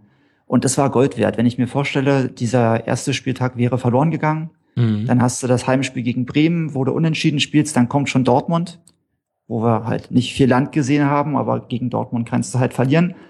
Dann hättest du einen Punkt gehabt nach drei Mhm. Spielen. Gegebenenfalls wärst du sogar noch im DFB-Pokal, wie es so üblich ist in Berlin. Äh, da nehmen sich die Berliner Vereine nicht viel in der ersten Runde rausgeflogen gegen den unterklassigen Gegner. Und dann hätte die Hütte gebrannt und dann wäre so viel Unruhe da gewesen, dass man nicht weiß, ob sich das so entwickelt hätte, ob man da die Kurve bekommen hätte Mhm. dann entwickelt sich das weiter und gegebenenfalls steht dann der Trainer schon nach fünf, sechs Spieltagen zur Disposition. Ist aber nicht passiert. Ja. Deshalb würde ich sagen, war der erste Spieltag gleich ein sehr, sehr, sehr wichtiger. Mhm. Genau. Ging eben dann los mit einem 1 zu 0, dann ein Unentschieden gegen Werder. Die Niederlage gegen Dortmund hast du schon angesprochen. Wobei ich äh, auch durchaus eingestehen will, dass äh, dieser Sieg in Augsburg sehr, sehr glücklich war. Das war eine unserer schlechtesten Saisonleistungen. Mhm. Also wir haben eigentlich vier Spiele gehabt in der Saison, wo man wirklich sagen muss, da hat einer da oben im Fußballhimmel nachgeholfen. Und das Augsburg-Spiel war eins davon. Mhm. Ähm, es gab ja immer so ein bisschen auch ähm, die Frage, hat jetzt Hertha nur Glück? Und man, man könnte schon sagen, dass es so, so drei, vier Spiele gibt, wo es wirklich Glück war, wo man nicht hätte gewinnen müssen. Aber so, so grob, wenn man jetzt das Gros der Spiele sich anschaut, äh, würde ich sagen, waren da viele, viele verdiente, wenn gleich auch knappe Siege dabei. Mhm. Muss ich jetzt mal fragen, wenn wir die Mare mit dabei waren. 17. Spieltag zu Hause gegen Mainz, war das Glück 2 zu 0? Das war kein Glück. Und zwar würde ich eigentlich auch sagen, das ist das zweite Schlüsselspiel gewesen Oh. in dieser Saison. Äh, sagen wir mal so, die Mainzer kamen äh, mit einer Menge Vorschusslorbeeren nach Berlin am 17. Spieltag. Die hatten eine Serie hingelegt, die hatten, ich glaube, sechs Spiele in Folge nicht verloren, davon, glaube ich, viermal gewonnen. Jetzt nicht gegen die Übergegner, aber die hatten halt einfach mal einen Lauf. Und äh, ich meine, Mainz ist, ist aus meinem Blickwinkel ist Mainz einfach so ein Inbegriff von seriöser Fußballarbeit. Die wissen einfach, was sie machen. Und äh, die hatten zum damaligen Zeitpunkt auch schon 24 Punkte vor dem 17. Spieltag und äh, hatten also eine Winterpause völlig gleich, wie dieser siebte, Sp- äh, 17. Spieltag gegen Hertha dann ausgehen würde. Eine Winterpause im gesicherten Mittelfeld vor der Brust und Kontakt zu den Europapokalplätzen. Und da war dann schon die Frage, wir hatten zwar einen ziemlich starken Dezember, aber da war eben dabei ein Sieg gegen Leverkusen, gegen dezimierte Leverkusener. Die haben irgendwie drei Viertel des Spiels in Unterzahl gespielt. Wir hatten ein Pokalspiel auswärts in Nürnberg, Mhm. was wir gewonnen haben, auch relativ souverän gewonnen haben, aber es war halt ein Zweitligist. Und dann haben wir äh, sehr, sehr souverän in Darmstadt gewonnen. 0 zu 4. Und dann war eben die Frage, ist das jetzt was Nachhaltiges oder nicht? Und dann kam eben mit Mainz so ein Gegner, der von uns oder von mir auf jeden Fall auch als, als wirklicher Prüfstein angesehen wurde. Und es war dann kein enges Fußballspiel am 17. Spieltag. Tut mir leid, Mara, wenn ich das so nee, sagen muss. nee, ist keine Frage. Es war ein Ja. richtig, also ich fand uns auch extrem äh, schwach in dem Spiel. Ja, es war also, eigentlich war das, der Kicker war es, glaube ich, der hatte dann so schön die Überschrift äh, gewählt, die einem dann so als Fan so das Herz aufblühen lässt. Und da stand dann beim Kicker Hertha im Stile einer Spitzenmannschaft. Das war auch tatsächlich so, dass Mainz über 90 Minuten da keinen Fuß auf den Boden bekommen hat. Und ich glaube sogar äh, keinen, keinen wirklichen Schuss aufs Tor bekommen hat. Und insofern war das insofern so ein zweites Knackpunktspiel am 17. Spieltag, als dass mit diesen 32 Punkten das Thema Abstieg für diese Saison endgültig abgehakt war. Ich meine, wir äh, haben eine Historie jetzt in den letzten Jahren, die so aussieht, dass wir immer relativ relativ gut begonnen haben und dann in der zweiten Serie einbrechen. Insofern ist diese äh, Saison jetzt äh, mit den letzten sieben Spielen äh, keine wirkliche große Ausnahme. Aber mit 32 Punkten in der Winterpause noch abzusteigen, da haben selbst die, die größten Pessimisten in keinster Mhm. Weise noch mit gerechnet, dass das noch passieren könnte. Vor Und allem, äh, wenn man sich unser- vor Augen führt, dass ihr in der Saison davor insgesamt nur 35 Punkte hatte. Das finde ich richtig krass. Ihr habt in einer Hinserie, in einer Halbserie, habt ihr fast so viele Punkte geholt wie in der kompletten Vorsaison. Ja. Aber wir haben halt immer noch so ein bisschen im Hinterkopf, dass wir es auch schon geschafft haben, in einer Halbserie sechs Punkte zu holen. Äh, Gab es auch schon. Und äh, da kann man dann halt mit 29 Punkten in die Winterpause gehen, wenn du das Spiel gegen Mainz eben nicht gewinnst und spielst Mhm. dann eine Rückrunde, die so schlecht ist, wie man sie sich kaum vorstellen kann, die wir aber schon hinbekommen haben. Und stehst dann am Ende doch wieder äh, mit dem Rücken zur Wand. Das ist eben nicht passiert und deshalb war dieser 17. Spieltag gegen Mainz so unglaublich wichtig. Mhm. Ja. Okay. Und äh, ich sag mal so, dieser, diese ganze Hinrunde, die ist einfach mal äh, Sahne gelaufen. Also das, das habe ich, äh, ja klar, wir müssen mal ganz klar sagen, das ist jetzt die beste Saison seit seit sieben Jahren. Genau, 2008, 2009 war die letzte Saison, äh, wo wir noch oben mitgespielt haben, bevor dann der finanzielle Kollaps kam und äh, mit dem finanziellen Kollaps dann auch der, der Sturz Mhm. der ja dann äh, sehr, sehr schnell und äh, brutal verlief. Das war dann übrigens diese Saison 2009, 2010, in der wir es dann eben in der Hinrunde geschafft hatten, die sechs Punkte zu holen. Was dann auch wieder relativ entspannt ist, weil wenn man dann mit sechs Punkten in die Winterpause geht, äh, kann man äh, sich ganz, ganz beruhigt die, die Landkarte mal irgendwie angucken, wo dann die ganzen Zweitligisten spielen. da muss man nicht mehr groß zittern oder ähnliches. Aber wie gesagt, also mit 32 Punkten in die Winterpause, da sowas, sowas Ruhiges, sowas äh, Entspannendes habe ich, habe ich lange nicht mehr erlebt. Ja. Und äh, die, wenn man sich diese Saison so ein bisschen anguckt und wie gesagt, diese, diese Hinrunde und diese doch dann relativ negative Hinrunde, äh, Rückrunde, wo Mhm. ich sagen muss, wir hatten 18 Punkte in der Rückrunde. Das heißt, diese Rückrunde war sowieso äh, von den Punkten für alle Vereine, die mitgespielt haben, deutlich besser. Mit 18 Punkten hätte man in der Hinrunde auch nicht auf einem Abstiegsplatz gestanden. Mhm. Und ähm, wenn man sich die Hinrundentabelle mal genauer anguckt, da sind ganze zwei Punkte zwischen Platz 9 und Platz 17. Das heißt, da, da macht man irgendwie noch zwei Punkte mehr statt einem Unentschieden, gewinnt man was und mit einem Schlag steht man irgendwie fünf, sechs, sieben Plätze weiter oben in der Tabelle. Das war extrem eng, aber nichtsdestotrotz äh, sieht natürlich doof aus, wenn man dann in so einer Halbserientabelle auf einmal auf Platz 16 auftaucht. Mhm. Ja. Sehr, ich sehe schon, äh, wir hatten hier mit, äh, mit Mara das, das emotionale Pendant, mit Peppo den, den fluchenden Bierkutscher vom Glück auf Pilz Podcast pa passenderweise. Und mit dir haben wir den sachlichen Analytiker, Steffen. Ja, sagen wir es mal so, wenn man, wenn man sich diese, diese, man kann natürlich jetzt sagen, wir gucken uns jetzt die Hin- und die Rückrunde so ein bisschen getrennt voneinander an, aber wenn man jetzt mal sagt, diese ganze Saison 2015, 2016 und äh, wie bewertet man das jetzt? Also es ist ziemlich schwierig und äh, deshalb würde ich mal ganz gern hier noch diesen einen Hörerkommentar mal reinwerfen, den ich ganz witzig fand. Ich musste schmunzeln, als ich das gelesen habe. Der Sternburg hat geschrieben, jetzt nochmal im gebotenen Abstand und im Rückblick auf die gesamte Saison. What the Explicit Tag. Also im Deutschen würde man sagen, irgendwie was, was zum Henker, ja, um es mal nicht ganz so fies auszudrücken. Und es ist tatsächlich alles so eine Frage der Perspektive, wie man da drauf guckt. Und äh, ich habe mich dann so als zur Vorbereitung auf den Podcast hier einfach mal nochmal umgehört äh, bei den Fans und wie die das sehen. Und es ist tatsächlich so, dass sich das ziemlich so genau in drei Lager spaltet bei Hertha. Und dann, das, das fällt einfach darauf zurück, aus welchem Blickwinkel und zu welchem Zeitpunkt man äh, diesen Saisonverlauf betrachtet. Dann gibt es die eine Gruppe, die sich sagt, sie gucken das jetzt vom, vom 28., 29. Spieltag aus an.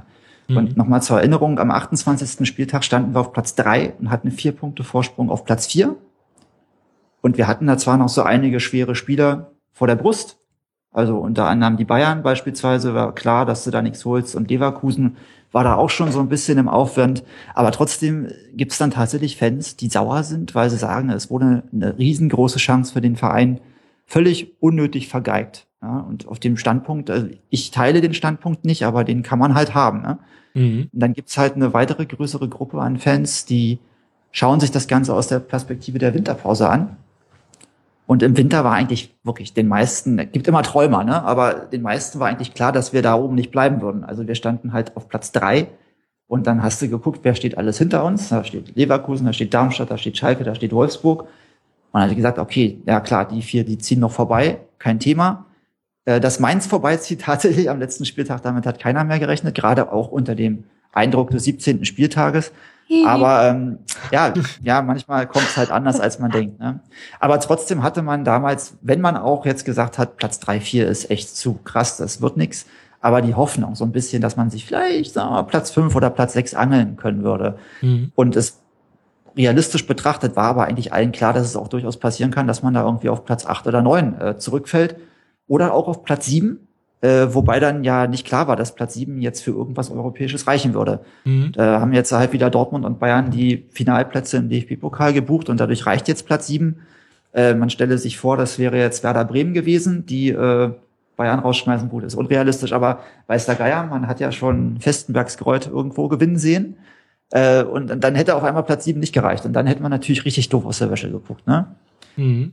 Und natürlich sind auch die enttäuscht, dass es dann am letzten Spieltag bloß Platz sieben geworden ist, aber die sind nicht sauer in dem Sinn und eher vielleicht etwas wehmütig. Also nochmal zur Veranschaulichung, wie bitter das jetzt tatsächlich ist, dass wir Siebter geworden sind. Also wir standen vom sechsten bis zum 33. Spieltag, also 28 Spieltage lang auf Platz sechs oder besser und werden dann tatsächlich von diesen Mainzern und diesen Schalkern am 34. Spieltag noch abgefangen. Da kann man schon an die Tischkante beißen so ein bisschen. Aber es gibt halt auch noch die dritte Perspektive und man fährt, glaube ich, ein bisschen besser und ein bisschen entspannter durch äh, die Sommerpause, wenn man die einnimmt. Und das mache ich deshalb auch.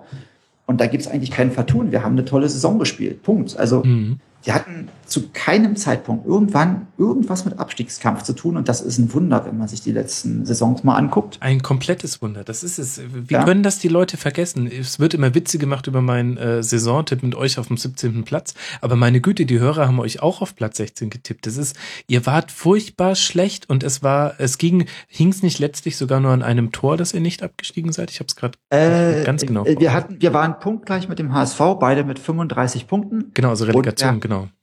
Genau, und äh, der HSV hatte ein, ich glaube, um neun Punkte, äh, neun Tore schlechteres Torverhältnis. Glaube ich. Ich bin mir jetzt gerade nicht ganz sicher, aber ich glaube, ich glaube, es war neun. Moment, ja, ja, stimmt, genau. Also es ging nicht um ein Tor, ähm, aber der HSV. Aber es hätte, ja, doch, doch, doch, ja. es hätte in einer irgendwie doofen Konstellation hätte es um genau ein Tor gehen mhm. können, wenn irgendeine andere Mannschaft gewonnen hätte, was nicht eingetreten ist. So war es dann äh, ein Torverhältnis. Äh, HSV hatte minus 25 und wir hatten minus 16. Also neun Punkte Unterschied, neun Tore Unterschied. Da muss man sagen, das war dann, äh, das war dann ja geradezu entspannt eigentlich letzte Saison. Also jetzt diese Saison waren es dann vier Tore Unterschied zwischen Hertha und Mainz. Das ist eng. Letzte Saison, das war ja, da war noch Meilenweit Platz da. War kein, kein Punkt, da waren wir nicht abgestiegen. Ja, aber äh, wie gesagt, also man, wir hatten, wir hatten nie was mit einem Abstieg zu tun und ähm, der der geringste Abstand zu den Abstiegsrängen, habe ich auch nochmal nachgeguckt, war an den Spieltagen eins und drei. Da hatten wir jeweils drei Punkte Abstand und ansonsten war es immer mehr. Immer mehr. Wir sind bis ins verdammte DFB-Pokal-Halbfinale gekommen. Das gibt's überhaupt nicht. Das ist, das ist völlig unrealistisch. Also kann ich bis jetzt nicht fassen, wie das klappen konnte. Und wir haben uns jetzt das erste Mal seit 2009, also wirklich seit sieben Jahren, für den für einen europäischen Wettbewerb, na gut, also für die Qualifikation zu einem europäischen Wettbewerb ähm, qualifiziert über die Liga und äh, wirklich mal eine ganze Saison nicht gegen den Abstieg zu kämpfen, das war ein eigentliches Highlight. Dieser, Mhm. dieser positive Stress, das hatten wir damals schon ähm, oder vorhin schon äh, im Main-Segment, glaube ich, als wir gesagt haben, es ist halt doch ein Unterschied, ob man jetzt am letzten Spieltag äh, irgendwie um Platz 5, 6 und 7 spielt oder ob man äh, um darum spielt, irgendwie in der Liga bleiben zu dürfen. Und äh, ich möchte jetzt beispielsweise diese Saison definitiv nicht mit den Bremern. Die haben es zwar geschafft, hatten jetzt äh, tauschen, die haben es zwar geschafft und haben am 34. Spieltag in einem Bombenspiel mit Bombenstimmung den, äh, den Klassenerhalt geschafft. Aber ganz ernsthaft, äh, ich bin in den letzten Jahren definitiv ein paar Jahre gealtert, äh, die nicht in meinem Personalausweis stehen. Ähm, und da ist mir das jetzt, wie es diese Saison gelaufen ist, doch absolut lieber. Und ich Mhm. muss ehrlich gesagt sagen, ich habe so ein paar Probleme mit Fans, die die Saison jetzt als verrissen betrachten, weil wir im letzten Saisonviertel eingebrochen sind. Den Einbruch, den kann man natürlich nicht wegdiskutieren, aber ich bin jetzt nicht bereit, die anderen drei Viertel der Saison einfach so zu ignorieren. Nee, Und, wollen wir auch ähm, nicht machen. Aber lass mal kurz äh, noch auf die Rückrunde etwas näher eingehen, denn die hat ja nicht jeder Hörer so plastisch vor Augen wie du als äh, Genau. Fan deines Vereins. Ich hätte jetzt, wenn ich äh, mal vorpreschen darf, ich hätte drei Schlüsselspiele in der, in der Rückrunde ausgemacht und eines davon ist ein positives und zwei sind leider eher negativ. Das eine wäre das Viertelfinale in Heidenheim gewesen, das 3 zu 2, DFB-Pokal-Viertelfinale Mitte Februar. Puh, äh, das Spiel habe ich jetzt nicht mehr so genau vor Augen. Nee, Äh, mir zwar gesehen. eher um die Mhm. Auswirkungen des Spiels. Ich hatte den Eindruck, da war ein, ein, ein, ein krasser Vibe zu spüren. Da hat man diese ganze Euphorie rund um das DFB-Pokal-Halbfinale, was dann anstand gegen Dortmund, Ja, das stimmt. gespürt. Das stimmt Man hat gemerkt, ähm, Dardai war auch plötzlich, er war nicht nur irgendwie derjenige, der eine gute Hinrunde gespielt hat, sondern er war auch so quasi der Fuchs, weil er von Anfang an immer schon vom Finale gesprochen hat und weil er schon früher erzählt hat, ihn nervt das immer von seinem Haus zum DFB-Pokalfinale zu laufen, wenn da andere spielen und ähm, da, ich finde, da war so ein bisschen der Hype im Positiven auf seinem Höhepunkt. Ja. Und gleichzeitig Also- war auch klar, es kann euch nicht mehr so wirklich viel passieren in dieser Liga, weil äh, in dieser Saison, weil allein, dass ihr euch dieses Halbfinale erspielt hat, habt, ist halt ähm, Wahnsinn. Ja, also muss man dazu sagen, äh, Berlin hat ja nun mal seit, ich glaube, 1985 oder so in dem Dreh äh, das DFB-Pokalfinale und seitdem, äh, glaube ich, solange zumindest, wenn wir Erstliga-Zugehörigkeit hatten, hat egal welcher Trainer da am Ruder saß, immer gesagt, na ja, Finale im eigenen Stadion wäre ja auch mal ganz nett. Äh, das heißt, das so so im Hintergrund als äh, geradezu, weiß ich nicht, sarkastisches, ironisches äh, Saisonziel äh, schwebt das immer mit. Und ich glaube, Markus Babbel hat das auch gesagt, irgendwie, ja, wir wollen eine gute Rolle spielen mit äh, schönem bayerischen Dialekt, das kannst du wahrscheinlich besser. Mhm. Und äh, das DFB-Pokal-Halbfinale äh, Finale wollen wir auch erreichen, weil ist ja zu Hause und das wollen wir ja auch mal haben. Insofern äh, wundert mich das jetzt nicht, äh, wenn jetzt der neue Trainer oder fast neue Trainer hat ja schon in der letzten Saison begonnen, dann äh, sich vor der Saison hinstellt und sagt, na, das Finale zu erreichen wäre auch mal ganz nett. Und äh, ja, das haben viele vor ihm auch gemacht und deshalb nimmt man das nicht mehr wirklich ernst. Aber ähm, sagen wir es mal so, dieser DFB-Pokal, der hat ja eine extreme Historie Hm. in Berlin. Äh, nicht nur bei uns, unsere Nachbarn im Südosten genauso. Und äh, wir haben mit, äh, welche waren das? Bielefeld in der ersten Runde, FSV Frankfurt in der zweiten Runde, Nürnberg im Achtelfinale und dann Heidenheim im Viertelfinale. Ja. Haben wir in der Reihenfolge vier Zweitligisten besiegt. Mal mehr, mal weniger souverän. Ja, sind dann letzten Endes an einem übermächtigen BVB gescheitert. Aber das ist aus genau einem einzigen Grund überhaupt nur bemerkenswert, nämlich weil eben Hertha diese extreme Historie an Pokalblamagen aufweisen kann und gefühlt hundertmal irgendwie gegen unterklassige Gegner aus dem Pokal ausgeschieden ist. Wir haben da Zweitligisten, die uns rausgeschmissen haben, drei Drittligisten, Viertligisten, völlig egal. Äh, Holstein Kiel, Bielefeld, Wuppertal, St. Pauli, TB, das war besonders schön, ja, gegen TB, gegen den richtigen Ortsnachbarn rauszufliegen im Pokal. Großartig. Äh, Braunschweig äh, durfte uns auch rausschmeißen. Völlig egal, Hauptsache unterklassig und blamieren. Das war so das, äh, ja, die Taktik von Hertha so im DFB-Pokal.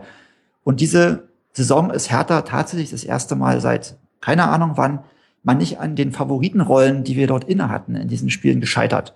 Und das ist eigentlich alles, was man äh, diese Saison zum DFB-Pokal sagen kann. Weil es muss einfach irgendwo die, an, der Anspruch eines jeden Erstligisten sein, einen Zweitligisten im DFB-Pokal zu besiegen. Es schaffen natürlich immer mal wieder Vereine, äh, sich dann einzeln zu blamieren. Werder Bremen hat jetzt in den letzten Jahren auch äh, immer wieder mal äh, irgendwelche komischen Niederlagen gegen komische Vereine gehabt. Äh, ich meine jetzt Ja, nicht diesmal FC gegen Bayern, die Bayern jetzt- raus im Halbfinale. ja, ja, das, das ist auch eine. Blamage. Wie kann das passieren? Aber äh, grundsätzlich gibt's halt immer mal wieder Pokalsensationen, wie wir sie sagen, äh, nennen. Aber wenn der Zweit- oder Dritt- oder Viertligist gegen Hertha gespielt hat, war das im Prinzip, wenn die dann gewonnen haben, keine Sensation mehr. Weil äh, als Hatana ist man da ins Stadion gegangen, hat sich gesagt, na ja, ja, wa- was soll's, äh, zweite Runde ist eh vorbei. Ich, ich war ehrlich gesagt überrascht, als mir einer sagte, es gibt noch ein Achtelfinale danach. Ich dachte, es ist nach zwei Spielen vorbei, der Wettbewerb.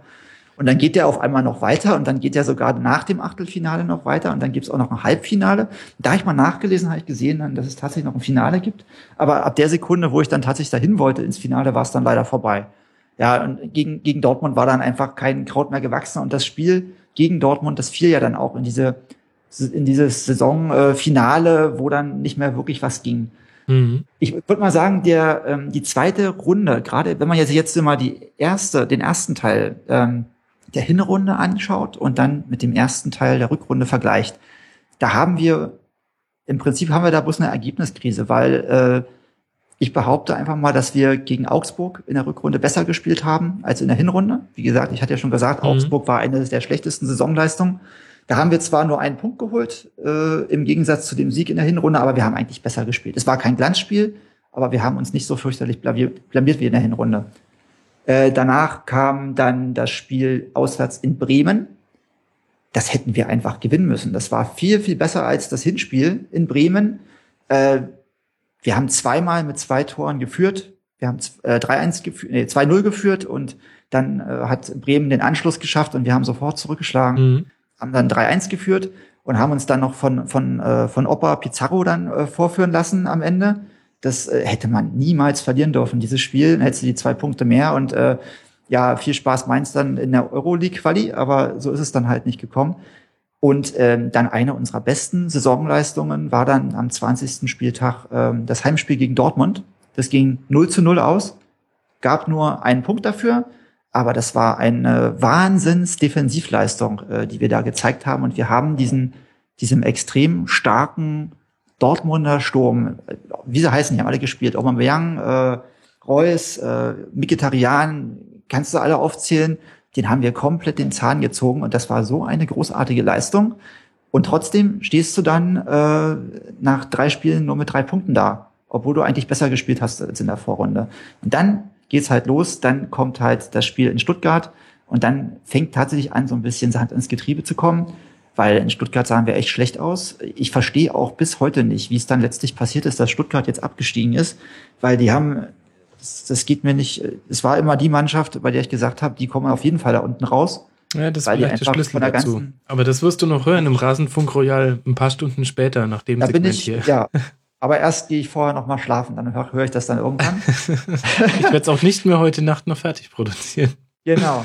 Und äh, dann, dann geht's eigentlich weiter mit ganz guten Spielen. Wir haben dann Wolfsburg äh, un unentschieden gehabt und haben dann zweimal gewonnen, in Köln und in Frankfurt. Frankfurt zu Hause, das 2-0, das war dann auch eins der Spiele, wo ich sage, okay, das war sehr glücklich. Mhm. Das hätten wir bei Weitem nicht gewinnen müssen. Aber da hatten wir dann eigentlich diesen, durch die ganzen Unentschieden, ähm, ein bisschen lahmen äh, Rückrundenstart dann wieder im Lot, dass wir dann also nur einmal verloren haben in diesen ersten sieben Spielen. Dieses Spiel eben in Stuttgart und dann vier Unentschieden und zwei Siege. Und da dachten wir dann, okay, jetzt sind wir auf einem ganz guten Weg. Außerdem hatte man dann eben noch äh, das, das, äh, den DFB-Pokal äh, und äh, dieses Wissen um dieses bevorstehende Saisonhighlight äh, gegen Dortmund dann schon vor der Brust. Und dann dachte man halt, es wird ganz gut. Und dann hat man noch mal von Latz bekommen in Hamburg. Mhm. 2-0 Niederlage. Das ist, glaube ich, ja, ich würde sagen, das war unser schlechtestes Spiel. Äh, wir haben zwar, äh, un- unser Angstgegner in dieser Saison war Gladbach, die haben uns Mhm. irgendwie äh, das wäre das mit- Schlechteste gewesen, ehrlich ja, gesagt. mit 9 zu 1, mit 9 zu 1 Toren äh, und, und 0 Punkten in Hin- und Rückspiel haben sie uns nach Hause geschickt. Aber Gladbach ist halt auch eine Mannschaft, äh, muss man jetzt sagen, die haben sich einfach in den letzten drei Jahren so entwickelt, die gehören inzwischen zu diesen Top 6, die man da oben in der, im ersten Liga-Drittel eigentlich einsortiert, ganz klar. Bayern, äh, Dortmund, Leverkusen, Gladbach, Schalke, Wolfsburg. Da gehört Gladbach für mich inzwischen dazu und deshalb ist äh, dieses Spiel ähm, gegen Gladbach oder diese Spiele gegen Gladbach äh, sind, die haben wir verloren, wenn es, äh, da haben wir versucht mitzuspielen so ein bisschen und das ist fürchterlich schief gegangen. Äh, da sieht man dann, was passiert, wenn man dann gegen so eine spielstarke Mannschaft, äh, die auch gerade einfach mal einen guten Lauf dann hat, äh, versucht irgendwie offensiver aufzutreten und dann kriegt man hemmungslos auf die Mütze. Und das Spiel, äh, das Auswärtsspiel in Hamburg fand ich insofern schlimmer, als dass Hamburg eine Mannschaft ist, die diese Saison auch, weiß Gott, nicht gezaubert hat. Und die haben uns auch völlig klar besiegt. dass dieses 2-0 stand zu keinem Zeitpunkt irgendwie zur Diskussion. Und das ist eigentlich eine Mannschaft, mit der ich uns jetzt über die Jahre eher auf Augenhöhe sehe. Und dann so ein Spiel zu verlieren, finde ich schlimmer, als jetzt ein Spiel gegen Bayern, gegen Dortmund, gegen Gladbach, gegen Schalke zu verlieren. Mhm, ja, ja, klar. Und dann kommt halt irgendwann tatsächlich, ja, dieses genau, dann haben wir noch dieses äh, tolle, diesen tollen Heimsieg gegen Schalke. Und dann sind sich alle sicher, das Ding schaukeln wir jetzt locker nach Hause. Da stehst du auf Platz drei. Ja, war sagst halt dir, leider okay, nur Schalke, ne? Ja, Schade, dass der Pep nicht halt, mehr mit dabei ist. Äh, ja, gut. Nee, es war eben nicht nur Schalke, es war Schalke. Und Schalke war so ein Gegner, der die ganze Zeit in Lauerstellung saß, mhm. der auch eine völlig inkonstante äh, Saison gespielt hat. Äh, eigentlich für ihre Ansprüche definitiv zu wenig. Deshalb verstehe ich das auch, dass man da äh, dran rumkrittelt. Mit dem Kader muss man einfach äh, muss man um die Champions League mitspielen. Man muss sie vielleicht am Ende nicht erreichen, aber du musst zumindest ganz nah dran sein die ganze Zeit. Und das weiß ich nicht. Also damit kann Schalke in meinen Augen auch tatsächlich nicht zufrieden sein. Aber wir haben Schalke da tatsächlich völlig verdient besiegt. Es war ein enges Spiel, etwa bis zur, ich glaube, so 60., 65. Minute. Äh, und dann äh, stand es 2-0. Ähm, und dann hat Schalke aufgemacht und die haben äh, wirklich Glück gehabt. An dem Tag hätten sie auf 4-0 nach Hause gehen können. Da haben wir äh, hochkarätige Chancen liegen lassen. Das äh, ungefähr so wie äh, Salomon Kalou jetzt am 34. Spieltag in Mainz.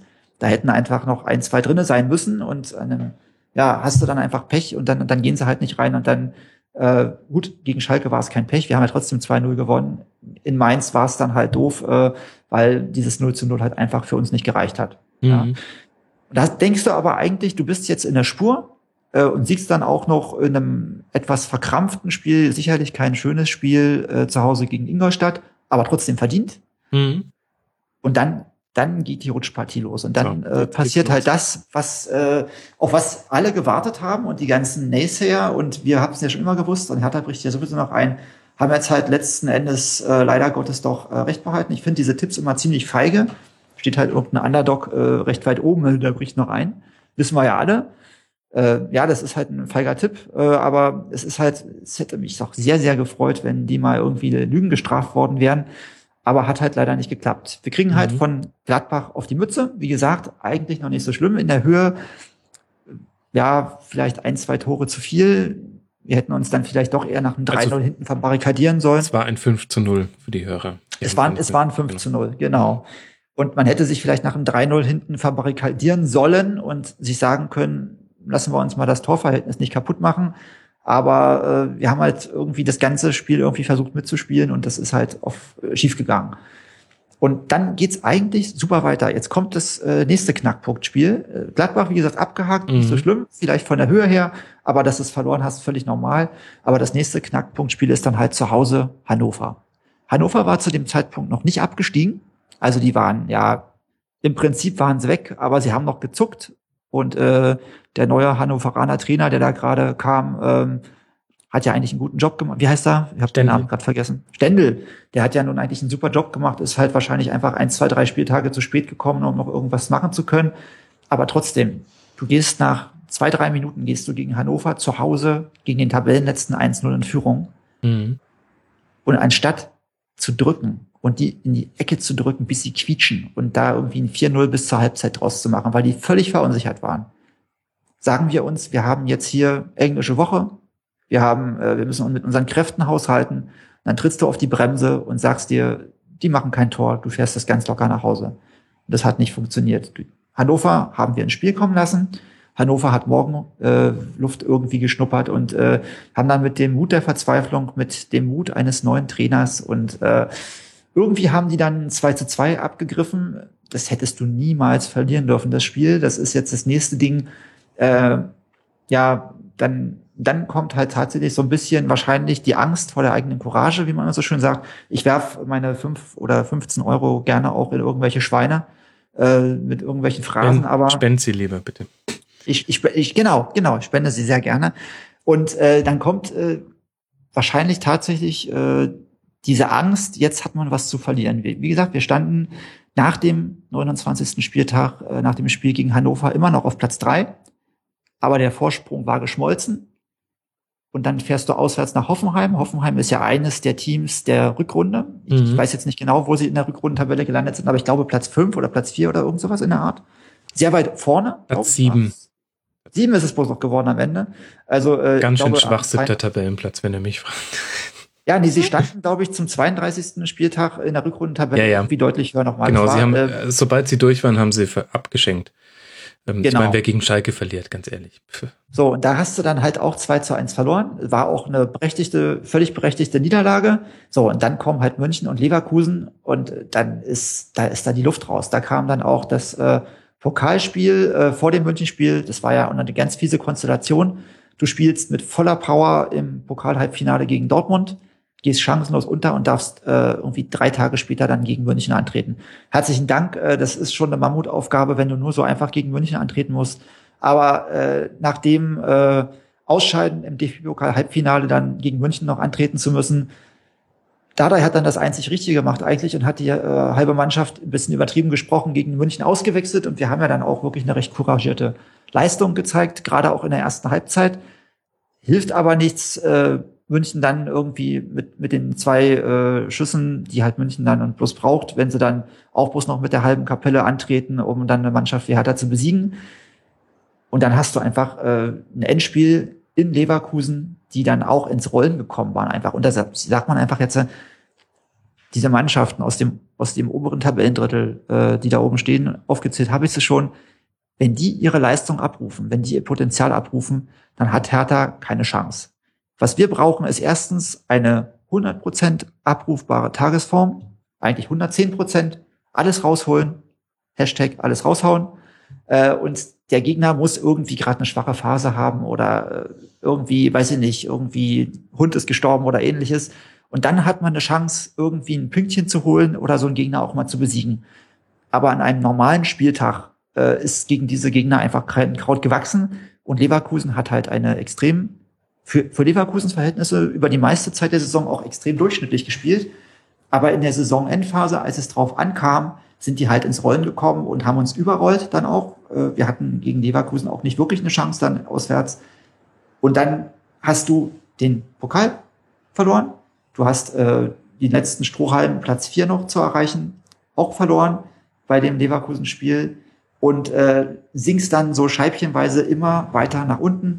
Und ich glaube, da ist dann auch einfach mental die Luft raus gewesen. Und, Und zu äh, Hause gegen Darmstadt, die den, die den weil das Klassenerhalt damit sicher machen und dann Genau, wobei das Spiel gegen Darmstadt hättest du niemals verlieren dürfen. Das war auch so ein, Tosch, to, äh, so ein Ballbesitzverhältnis von 80 zu 20. Ja, naja, aber Äh, das ist halt ein Spiel gegen Darmstadt, ein Spiel gegen Sandro Wagner. Ähm, da, das ist schon einigen so gegangen diese Saison. Gegen, gegen wen? Äh, gegen Sandro Wagner. Ich weiß nicht, ob du Gegen dich wen? erinnerst. Das ist so ein, un, das ist ein unbekannter kleiner Spieler. Brauch, brauchst du dich nicht für interessieren. Ich glaube nicht, Okay. dass er jemals bei so einem großen Verein wie Hertha spielen wird. Ähm, okay, und dann, und dann kommt, kommen wir zu diesem Main-Spiel, was wir auch schon thematisiert haben. Ich stelle zwei Dinge fest. Äh, zum einen weiß ich jetzt, warum du dich vorhin so zurückgehalten hast, um dich für diesen Monolog zu rüsten. Ich glaube, wir haben noch keine, keine Rückrunde so genau besprochen wie jetzt. Ähm, äh, Es ist aber auch eine bemerkenswerte Saison. Insofern hat man da auch einfach viel zu sagen zu dem Thema. Ja, ja, alles gut, alles gut. Äh, mir fiel es nur auf. Ähm, tja, und jetzt, wir haben ja, dein Saisonfazit haben wir ja schon eingeholt. Wir wissen, ähm, welche, welche drei Betrachtungsweisen es quasi gibt auf die Saison, welcher du angehörst. Und ich kann dich dazu auch nur beglückwünschen, denn das ist meiner Meinung nach die gesunde Einstellung, die einen auch vor allem, was da in der neuen Saison kommen mag, ein bisschen feit. Meiner Meinung nach. Das könnte wieder in sämtliche Richtungen gehen. Mara, welchen Tipp für die Europa League Quali kannst du denn dem Steffen mitgeben? Ich, ich möchte keine haben. Ich meine, Mainz. Hallo, Mainz. Europa League Quali und Mainz. Jetzt sei mal nicht so undankbar hier. Kaum hat er Okay. mal einen siebten Platz erreicht, ist er schon so arrogant, dass er sich nicht einen Tipp von jemandem anhören möchte, der viermal in den letzten zehn Jahren zumindest die Qualifikation spielen durfte und manchmal ja auch noch mehr. Also, Mara. Hm? Ja, Okay. Ähm, ich würde ihm den Tipp geben, sich nicht an Mainz zu orientieren. also wie gesagt, also Hertha und solche Entscheidungsspiele ist ja auch eine ganz schlechte Historie. Also hm, äh, ich, ich sehe da ehrlich gesagt tatsächlich ein bisschen äh, dunkel, äh, wenn ich jetzt das Spielerische ansehe. Ich freue mich super. Also ich sehe eigentlich dem Ganzen sehr positiv entgegen. Also erstmal darf ich schon wieder richtigen Profifußball gucken, wenn ihr alle noch irgendwie in der Sommerpause seid. Ja, ihr könnt euch irgendwelche äh, Testspiele gegen Drittligisten angucken und ich gucke dann schon richtigen, richtigen Fußball, richtigen, der zählt. Mhm. Und äh, ich freue mich extrem. da werde ich dich nochmal dran erinnern, Stefan. An, Ich wollte gerade sagen, genau das an diese super. Aussage. Richtiger. Ja, genau. Wir, wir sehen irgendwelche Testspiele, die Bayern gegen AC Mailand irgendwo in New York. Ja, aber es sind Und du Testspiele. guckst Das sind äh, Krasnodar Müllhausen gegen, naja. Ja, das sind doch die Spiele, die einem, die einem wirklich das Herz blühen lassen. Und äh, ich, ich hoffe, dass da irgendwelche realistischen Ansetzungen dabei sind, weil dann fahre ich da garantiert hin. Also jetzt nicht unbedingt, wenn das dieser Gegner ist, den der HSV mal irgendwann vor zehn Jahren auf der äh, anderen Seite von Reykjavik auf Island hatte. Das wäre mir dann ein bisschen zu krass, aber wenn das irgendwie mit zwei äh, Tagen Urlaub machbar ist, fahre ich da auf jeden Fall hin, wenn das irgendwie Ich würde schöner- jede Gelegenheit nutzen, nach Island zu fahren. Grüße Das ans ist, Nashorn. das ist, eine, das ist eine Zeitfrage, ist einfach eine Zeitfrage. Aber Mhm. wie gesagt, also da sind, da kommt man dann tatsächlich mal irgendwie an Auswärtsfahrten, an die man halt normalerweise nicht rankommt. Und äh, wie gesagt, das muss jetzt nicht unbedingt Krasnodar sein oder oder irgend solche absurden äh, Spiele in Sibirien. Aber es gibt ja, wie nicht, AC Wolfsberg hatte, glaube ich, äh, Dortmund letzte Saison. Das wäre doch mal was Feines. Warum nicht, ne? Und äh, ja, das sind eigentlich die zwei Gründe, warum ich mich darauf freue. Und ich sag's mal so, es gibt noch einen dritten Grund, eigentlich, weil die größte Gefahr für Hertha nächste Saison ist tatsächlich äh, diese Doppelbelastung mit dem Europapokal. Das hat man ja schon oft gesehen, dass da Mannschaften ins Straucheln gekommen sind, die einfach äh, noch nicht den Kader haben, den man braucht, um so eine Europapokalsaison mit der Doppelbelastung vernünftig durchzustehen. Da Mhm. muss man, glaube ich, so zwei, drei Saisons mal spielen im Europapokal. Und dann hat man sich die Mannschaft langsam zusammengebaut, die man braucht, um da äh, diese Doppelbelastung vernünftig zu verkraften. Und da hat einfach jeder, der neu dazukommt, und Hertha ist jetzt, weiß Gott, nicht neu im Europapokal, aber in der jüngeren Vergangenheit, in den letzten sieben Jahren, waren wir halt weg vom Fenster. Und äh, wir hatten halt in den Nullerjahren eine Mannschaft, die das verkraftet hat, äh, solche Doppelbelastungen zu spielen. Die haben wir jetzt nicht mehr. Und insofern ist halt die Frage, äh, wenn wir weiterkommen, dann da freuen wir uns einfach mal einen Cola-Keks, äh, einen Schokokeks äh, und ein Krümelmonster, alles, was der haben will, dass wir es geschafft haben, tatsächlich noch äh, die Europa League zu erreichen. Wenn wir rausfliegen, äh, wird es Leute geben, die Gift und Galle spucken und äh, schimpfen. Und das ist dann dieselbe Fraktion, die jetzt mit der Saison unzufrieden ist, weil wir äh, uns jetzt auf den letzten sieben Spieltagen haben doch noch schlachten lassen. Aber äh, dann, ich sehe es dann wieder, äh, ja, mit dem Glas halb voll, halb leer, äh, war trotzdem eine tolle Saison und wir haben die Dopp Doppelbelastung nicht, für die wir, da habe ich ernsthaft noch Zweifel, ob wir dem gewachsen sind nächste Saison. Da habe Mhm. ich tatsächlich so ein bisschen Sorge. Das ist dann logischerweise eine der Hausaufgaben für die Sommerpause. Da braucht man gar nicht nachfragen. Äh, Was mich noch interessieren würde, ist ähm, deine Noten für Trainer, Spieler und sportliche Verantwortliche. Vor allem auf letztere bin ich gespannt. Aber fang mal mit Dardai an.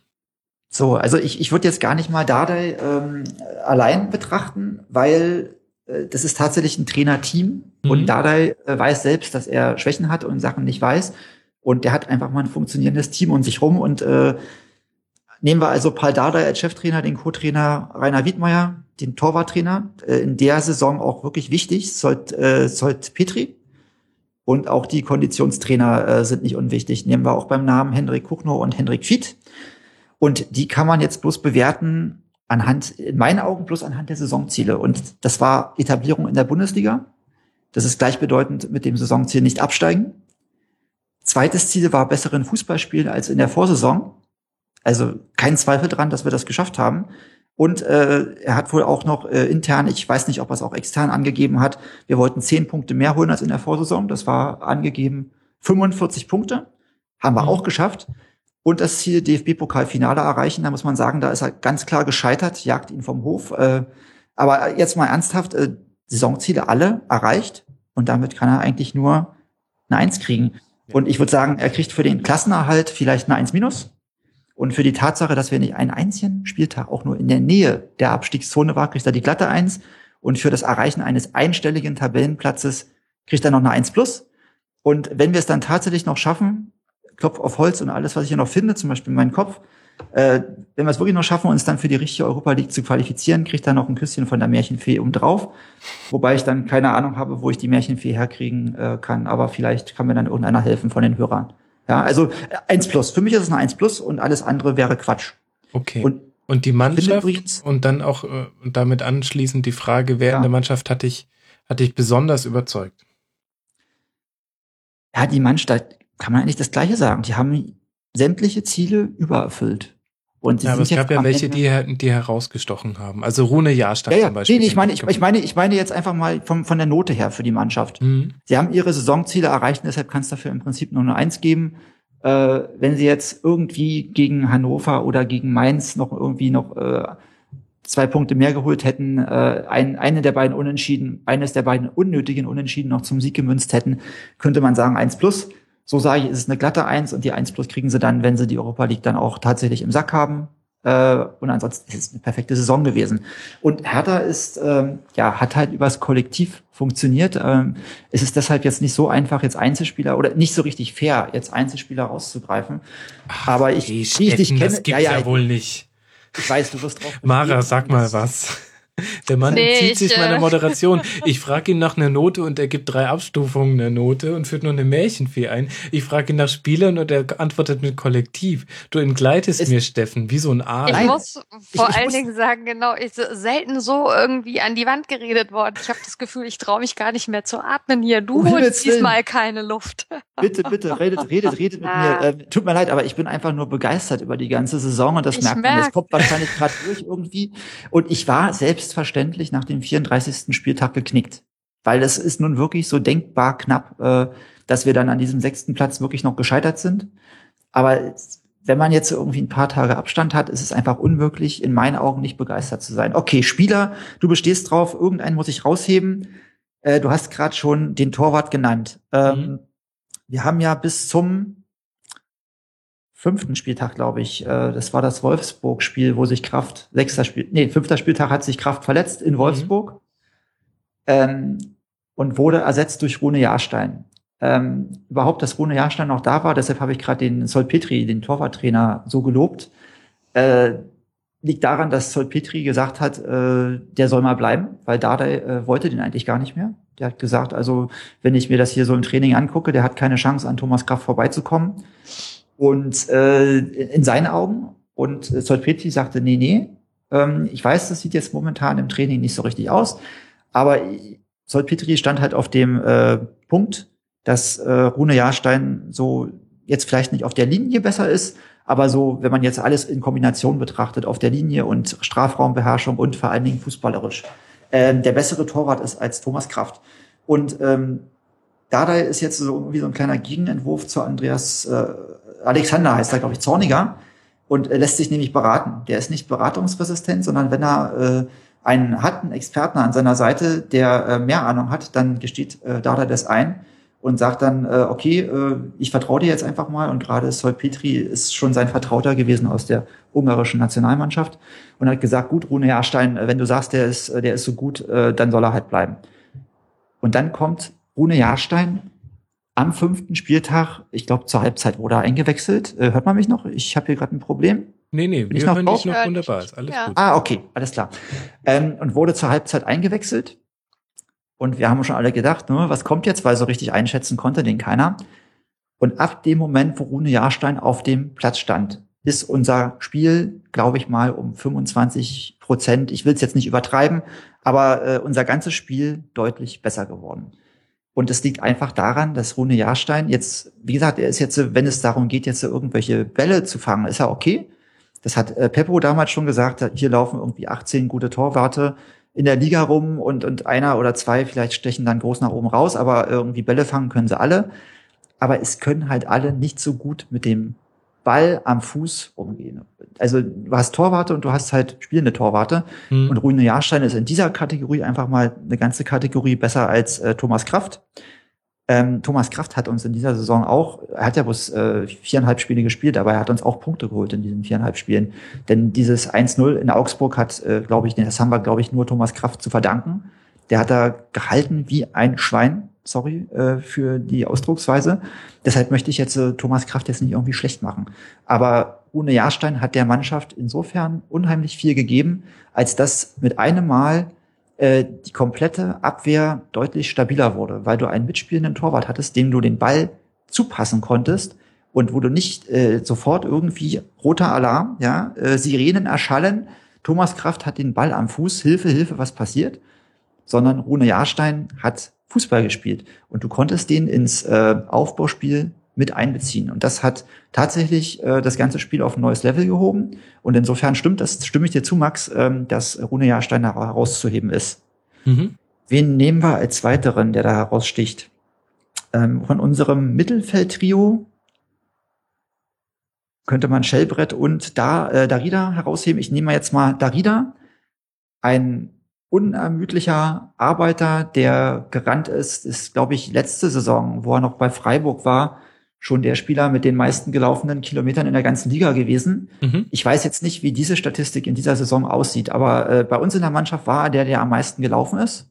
Ich glaube auch in so gut wie jedem Spiel, außer Ja. jetzt zum Ende der Rückrunde, äh, wo er dann ein bisschen müde wurde. Das ist noch so ein Punkt. Wir waren dann einfach auch ein bisschen müde am Ende der Rückrunde. Ne? Es war eine extrem anstrengende Saison. Ähm, aber äh, Darida, der ist gelaufen, der hat Bälle verteilt, äh, der hat tatsächlich als einziger unserer Mittelfeldspieler auch ein bisschen Torgefahr ausgestrahlt. Wir haben jetzt recht wenig äh, Tore geschossen in der ganzen Saison, was auch daran liegt, äh, dass das Mittelfeld nicht so richtig torgefährlich war. Und da war Darida der Einzige, der hat äh, ja, fünf Tore hat er geschossen Mhm. und noch zwei im Pokal dazu.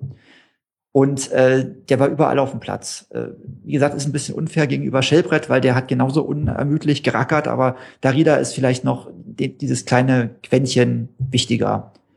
Und Mhm. positiv als dritten Spieler, es ist jetzt, ist egal, wen ich jetzt nenne, es ist unfair gegenüber anderen, nehmen wir, ach, jetzt schummel ich einfach ein bisschen und nehme jetzt äh, das Stürmergespann Kadu Ibišević, dessen Doppelname mit Bindestrich, Mhm, klar. Ibišević, äh, weil kann man tatsächlich jetzt in Kombination nennen, weil ich glaube, dass die so gut funktioniert haben, liegt tatsächlich äh, daran, dass die beide gemeinsam gespielt haben. Kadu alleine, das ist äh, eher so der der hängende Stürmer. Das ist, der kommt über den Flügel, dribbelt sich so in den Strafraum rein, äh, spielende Spitze und alleine, wenn er alleine vorne steht, dem fehlt dann so ein bisschen der Killerinstinkt. Äh, Mhm. Manchmal, das hat man auch in manchen Spielen gesehen, unter anderem auch in Mainz jetzt.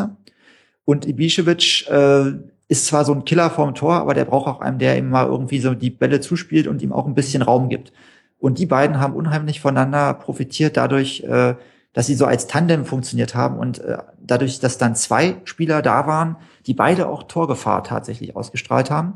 Und Ibišević hat zehn Tore geschossen in dieser Saison und äh, aber auch in den Spielen, in denen er keine geschossen hat, war auch immer extrem gefährlich. Der hatte eigentlich immer auch in den von den Medien immer wieder herbei äh, geredeten Schwächeperioden, wo sie ihm dann wieder vorrechnen, wie lange er kein Tor geschossen hat, äh, was mich immer so ein bisschen ankotzt, weil dann wird äh, völlig ignoriert, ähm, wie wichtig der, auch wenn er kein Tor schießt, ist für die Mannschaft Mhm. und gerade auch für Kalu, weil er einfach äh, Abwehrverteidiger bindet. Und dadurch hat äh, Kalu mehr Platz.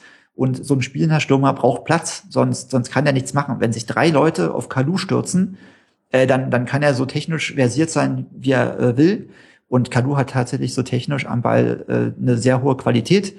Ähm, eine Qualität, die man jetzt in so einer Mannschaft, die man jetzt eher so im Mittelfeld oder ins untere Mittelfeld verortet, wie Hertha nicht erwartet. Ähm, aber er hat, äh, wie gesagt, er hat dann diese Idee mehr Platz gehabt. Und vielleicht noch ein Wort zu Ibišević. Den hat uns Stuttgart quasi geschenkt. Ist unfassbar. Das ist ein Spieler, den wir uns finanziell nicht hätten leisten können. Das ist ein Spieler, der äh, von der ganzen Qualität her außerhalb unserer Reichweite liegt. Stuttgart wollte ihn aus irgendwelchen Gründen loswerden. Ich äh, würde mal ganz provokant die Frage in den Raum stellen, wie viele Tore mehr Stuttgart in der Hinrunde geschossen hätte, wenn die Ibišević gehabt hätten. Weil der hat immer Torgefahr ausgestrahlt und gerade diese, äh, dieses äh, tonnenweise Tore oder Torschancen vergeben war ja das, was äh, Stuttgart dann in der Hinrunde oftmals das Genick gebrochen hat. Und äh, Ibišević, wir haben den nicht nur ablösefrei bekommen von Stuttgart, sondern Stuttgart hat über die komplette Saison noch fast die Hälfte des Gehalts weitergezahlt. Der kostet, äh, ich glaube, so über den Daumen gepeilt drei bis dreieinhalb Millionen und ich glaube, es lag so ungefähr bei 1,3 Millionen, was Stuttgart weitergezahlt hat. Wir hätten uns den weder von der Ablösesumme leisten können, noch hätten wir dreieinhalb Millionen Gehalt für einen Spieler Kann- stemmen können. Ja. Und kann äh, echt nicht Dank. verstehen, warum Robin Dutt äh, entlassen wurde. Das ist vollkommen haltlos. Naja, wir werden Ja, später im Stuttgart-Segment. das wäre mal eine interessante Frage dann an den Stuttgarter. Vielleicht gibt's da noch irgendwelche Hintergründe, die man erfahren kann. Für uns war Ibišević einfach ein unfassbarer Glücksgriff. Mhm. Sowohl äh, einfach aufgrund seiner Torgefahr als auch dann für Kalu, weil ich gehe mal die steile These, dass Kalu ohne Ibišević nicht so viele Tore geschossen hätte. Mhm. Und jetzt kommst du wahrscheinlich auch noch und willst wieder äh, irgendwelche Schwächen, irgendwelche schwachen Spieler Mhm. Enttäuschung Ah. hören. Gibt es denn welche, Steffen? Ja, natürlich. Also es gibt es gibt Schwächen und es gibt ähm, Spieler, Mara, was war das denn? Entschuldigung, war ich, äh, ich etwas laut hier äh, in mein Mikro geseufzt. Pardon. Wir versprechen, wir hören auf, bevor die Sonne wieder aufgeht. ja, Oder, Steffen, hören wir auf, bevor die Sonne wieder aufgeht? Ja, hört, ja, ich bin ja auch müde und ich muss morgen auch arbeiten, Ja. aber äh, es ist einfach äh, ein, einer der Punkte, warum wir jetzt am Ende eingebrochen sind, ist, dass wir einfach äh, müde geworden sind. Und diese Stammspieler, die da müde geworden sind, äh, konnten nicht wirklich ersetzt werden, weil die zweite Reihe ihre Leistung nicht gebracht hat. Beziehungsweise äh, noch anders ausgedrückt, äh, Dardai der Meinung war, dass sie ihre Meinung nicht, äh, ihre Leistung nicht bringen würde. Das können wir von den Rängen ja gar nicht so richtig einschätzen, weil er einfach gewissen Spielern keine Chance mehr gegeben hat. Und wir müssen uns jetzt darauf verlassen, dass äh, Pardadei schon recht hat. Mhm. Ähm, dann würde ich mal Roy Behrens aufzählen als Enttäuschung. Das ist jetzt kein Spieler, äh, von dem man jetzt rechnen, damit rechnen würde, dass er jetzt einen Stammplatz hat. Er selbst sieht das wahrscheinlich anders, äh, wollte ja auch dann schon in der Winterpause wechseln, weil er ähm, keinen Stammplatz hat und auch keine Chance mehr bekommen hat, einen zu bekommen. Aber dass er jetzt so wirklich gar keine Rolle mehr gespielt hat und auch nicht mal mehr den Weg in den Kader gefunden hat, das ist schon sehr zum Stirnrunzeln, weil das sind genau die Spieler, die wir jetzt gebraucht hätten, eigentlich in der Rückrunde, um mal einen Spieler wie Haraguchi, Mhm. der auch extrem viel gearbeitet hat, mal eine Pause zu geben. Jetzt gar nicht mal so äh, als Bestrafung, sondern einfach mal gerade jetzt in den englischen Wochen, die uns extrem äh, belastet haben, einfach mal eine Pause zu geben, um mal durchzuschnaufen und mal wieder neue Kräfte zu sammeln. Und stattdessen müssen immer wieder die gleichen Spieler durchspielen. Und das liegt halt daran, dass äh, so ein Spieler wie Roy Behrens nach der Winterpause aller spätestens komplett abgetaucht war und nicht mal mehr äh, den, den Platz im Kader bekommen hat. Mhm. Und als zweiten, ich mache nur zwei, ja, Mhm. dann machen wir es kürzer. Als, als zweite große Enttäuschung äh, möchte ich, ähm, na, wie heißt er? so Janni, große Janni Enttäuschung. Janni, Janni Regese nennen. Mhm. Äh, es ist ja immer wieder schwer genug, äh, Spieler großzuziehen äh, in den Nachwuchsbereich und so auszubilden, dass sie dann tatsächlich irgendwann mal gut genug sind, den Sprung in die erste Liga zu schaffen. Äh, Janni Regese ist so ein Nachwuchsspieler, dem man das durchaus zutrauen konnte, beziehungsweise äh, jetzt vielleicht noch nicht jetzt, aber den man so so ein bisschen auf dem Schirm haben konnte und er hat äh, davon profitiert, dass wir am Ende oder irgendwann in der Hinrunde mal extremes Verletzungspech auf den Verteidigerpositionen hatten und da hat dann Dardai viel experimentiert und hin und her geschoben und dann hat sich der eine verletzt und der nächste verletzt und dann musstest du irgendwann mal gucken, können wir jetzt mal so einen Jungspund da reinschmeißen. Ähm, kurz gesprochen, hat großartig funktioniert. Äh, es konnte kein, ein bisschen Glück dabei, ne? Das konnte keiner ahnen, dass der da so einschlägt, der Janni. Und dann hat er so null, wirklich null Geduld. Äh, und dann sind halt die Spieler, die da standardmäßig eingesetzt sind, irgendwann nicht mehr verletzt und haben halt wieder den Stammplatz und auch den Platz auf der Bank. Und der hat so wenig Geduld und sagt dann sofort in der Winterpause, jetzt will er wechseln, er will ja sofort Stammspieler werden, geht dann zur Eintracht Frankfurt. Ähm, ja, da ist er dann auch, ich, ich glaube, er ist jetzt Stammspieler geworden bei Eintracht Frankfurt. Aber das war schon, das war schon extrem bitter in meinen Augen, äh, weil, wie gesagt, so oft schafft man das nicht, so einen Spieler äh, großzuziehen, der erstens gut genug ist, den Sprung in die erste Mannschaft zu schaffen und der dann zweitens auch noch nicht weggekauft wird von einem großen Verein.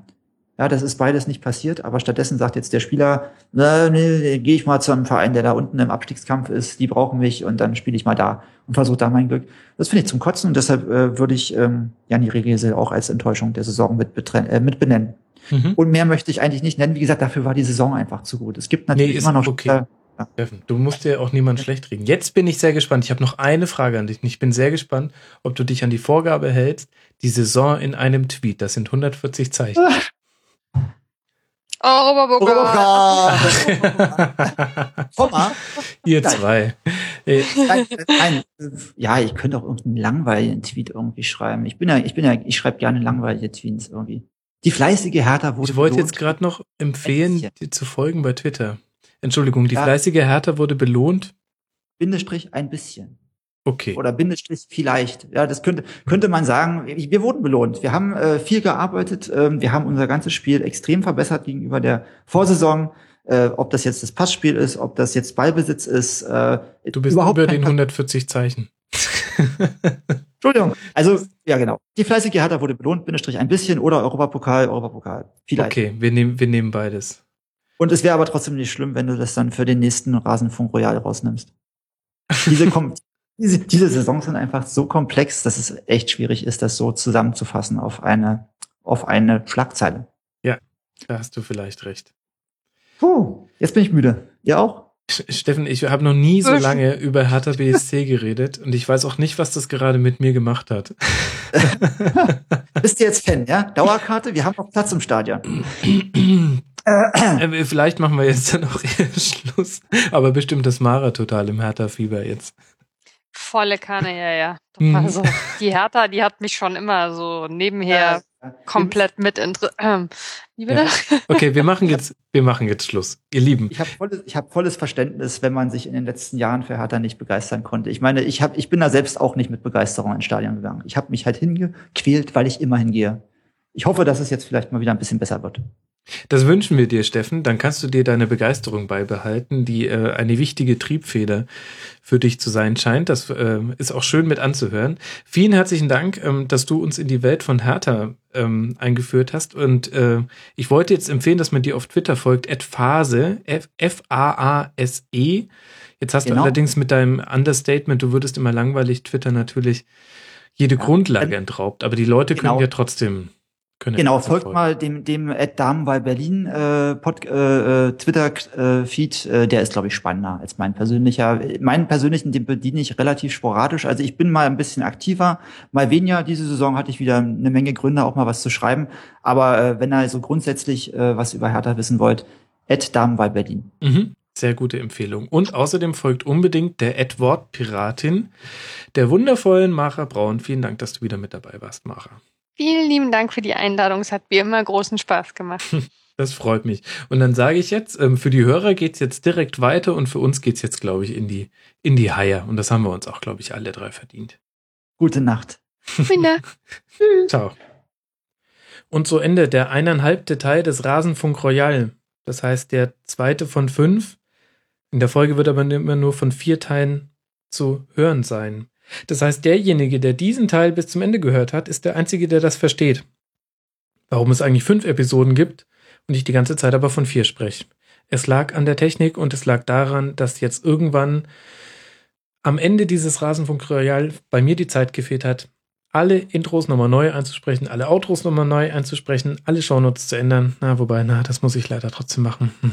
Naja, habe ich wenigstens was zu tun. Langweilig wird einem nicht. Liebe Leute, fühlt euch geehrt, wenn ihr das hier hört. Ihr habt mitbekommen, warum es so weit kam, dass dieser Rasenfunk Royal fünf Teile hat und der Max die ganze Zeit nur von vier spricht. Wie dem auch sei, viel Spaß jetzt beim, tja, zweiten Teil des vierteiligen Rasenfunk Royal. Ah, Was für eine Misere. Viel Spaß euch trotzdem. Ciao. Das war die Rasenfunk-Schlusskonferenz. Wir gehen nun zurück in die angeschlossenen Funkhäuser.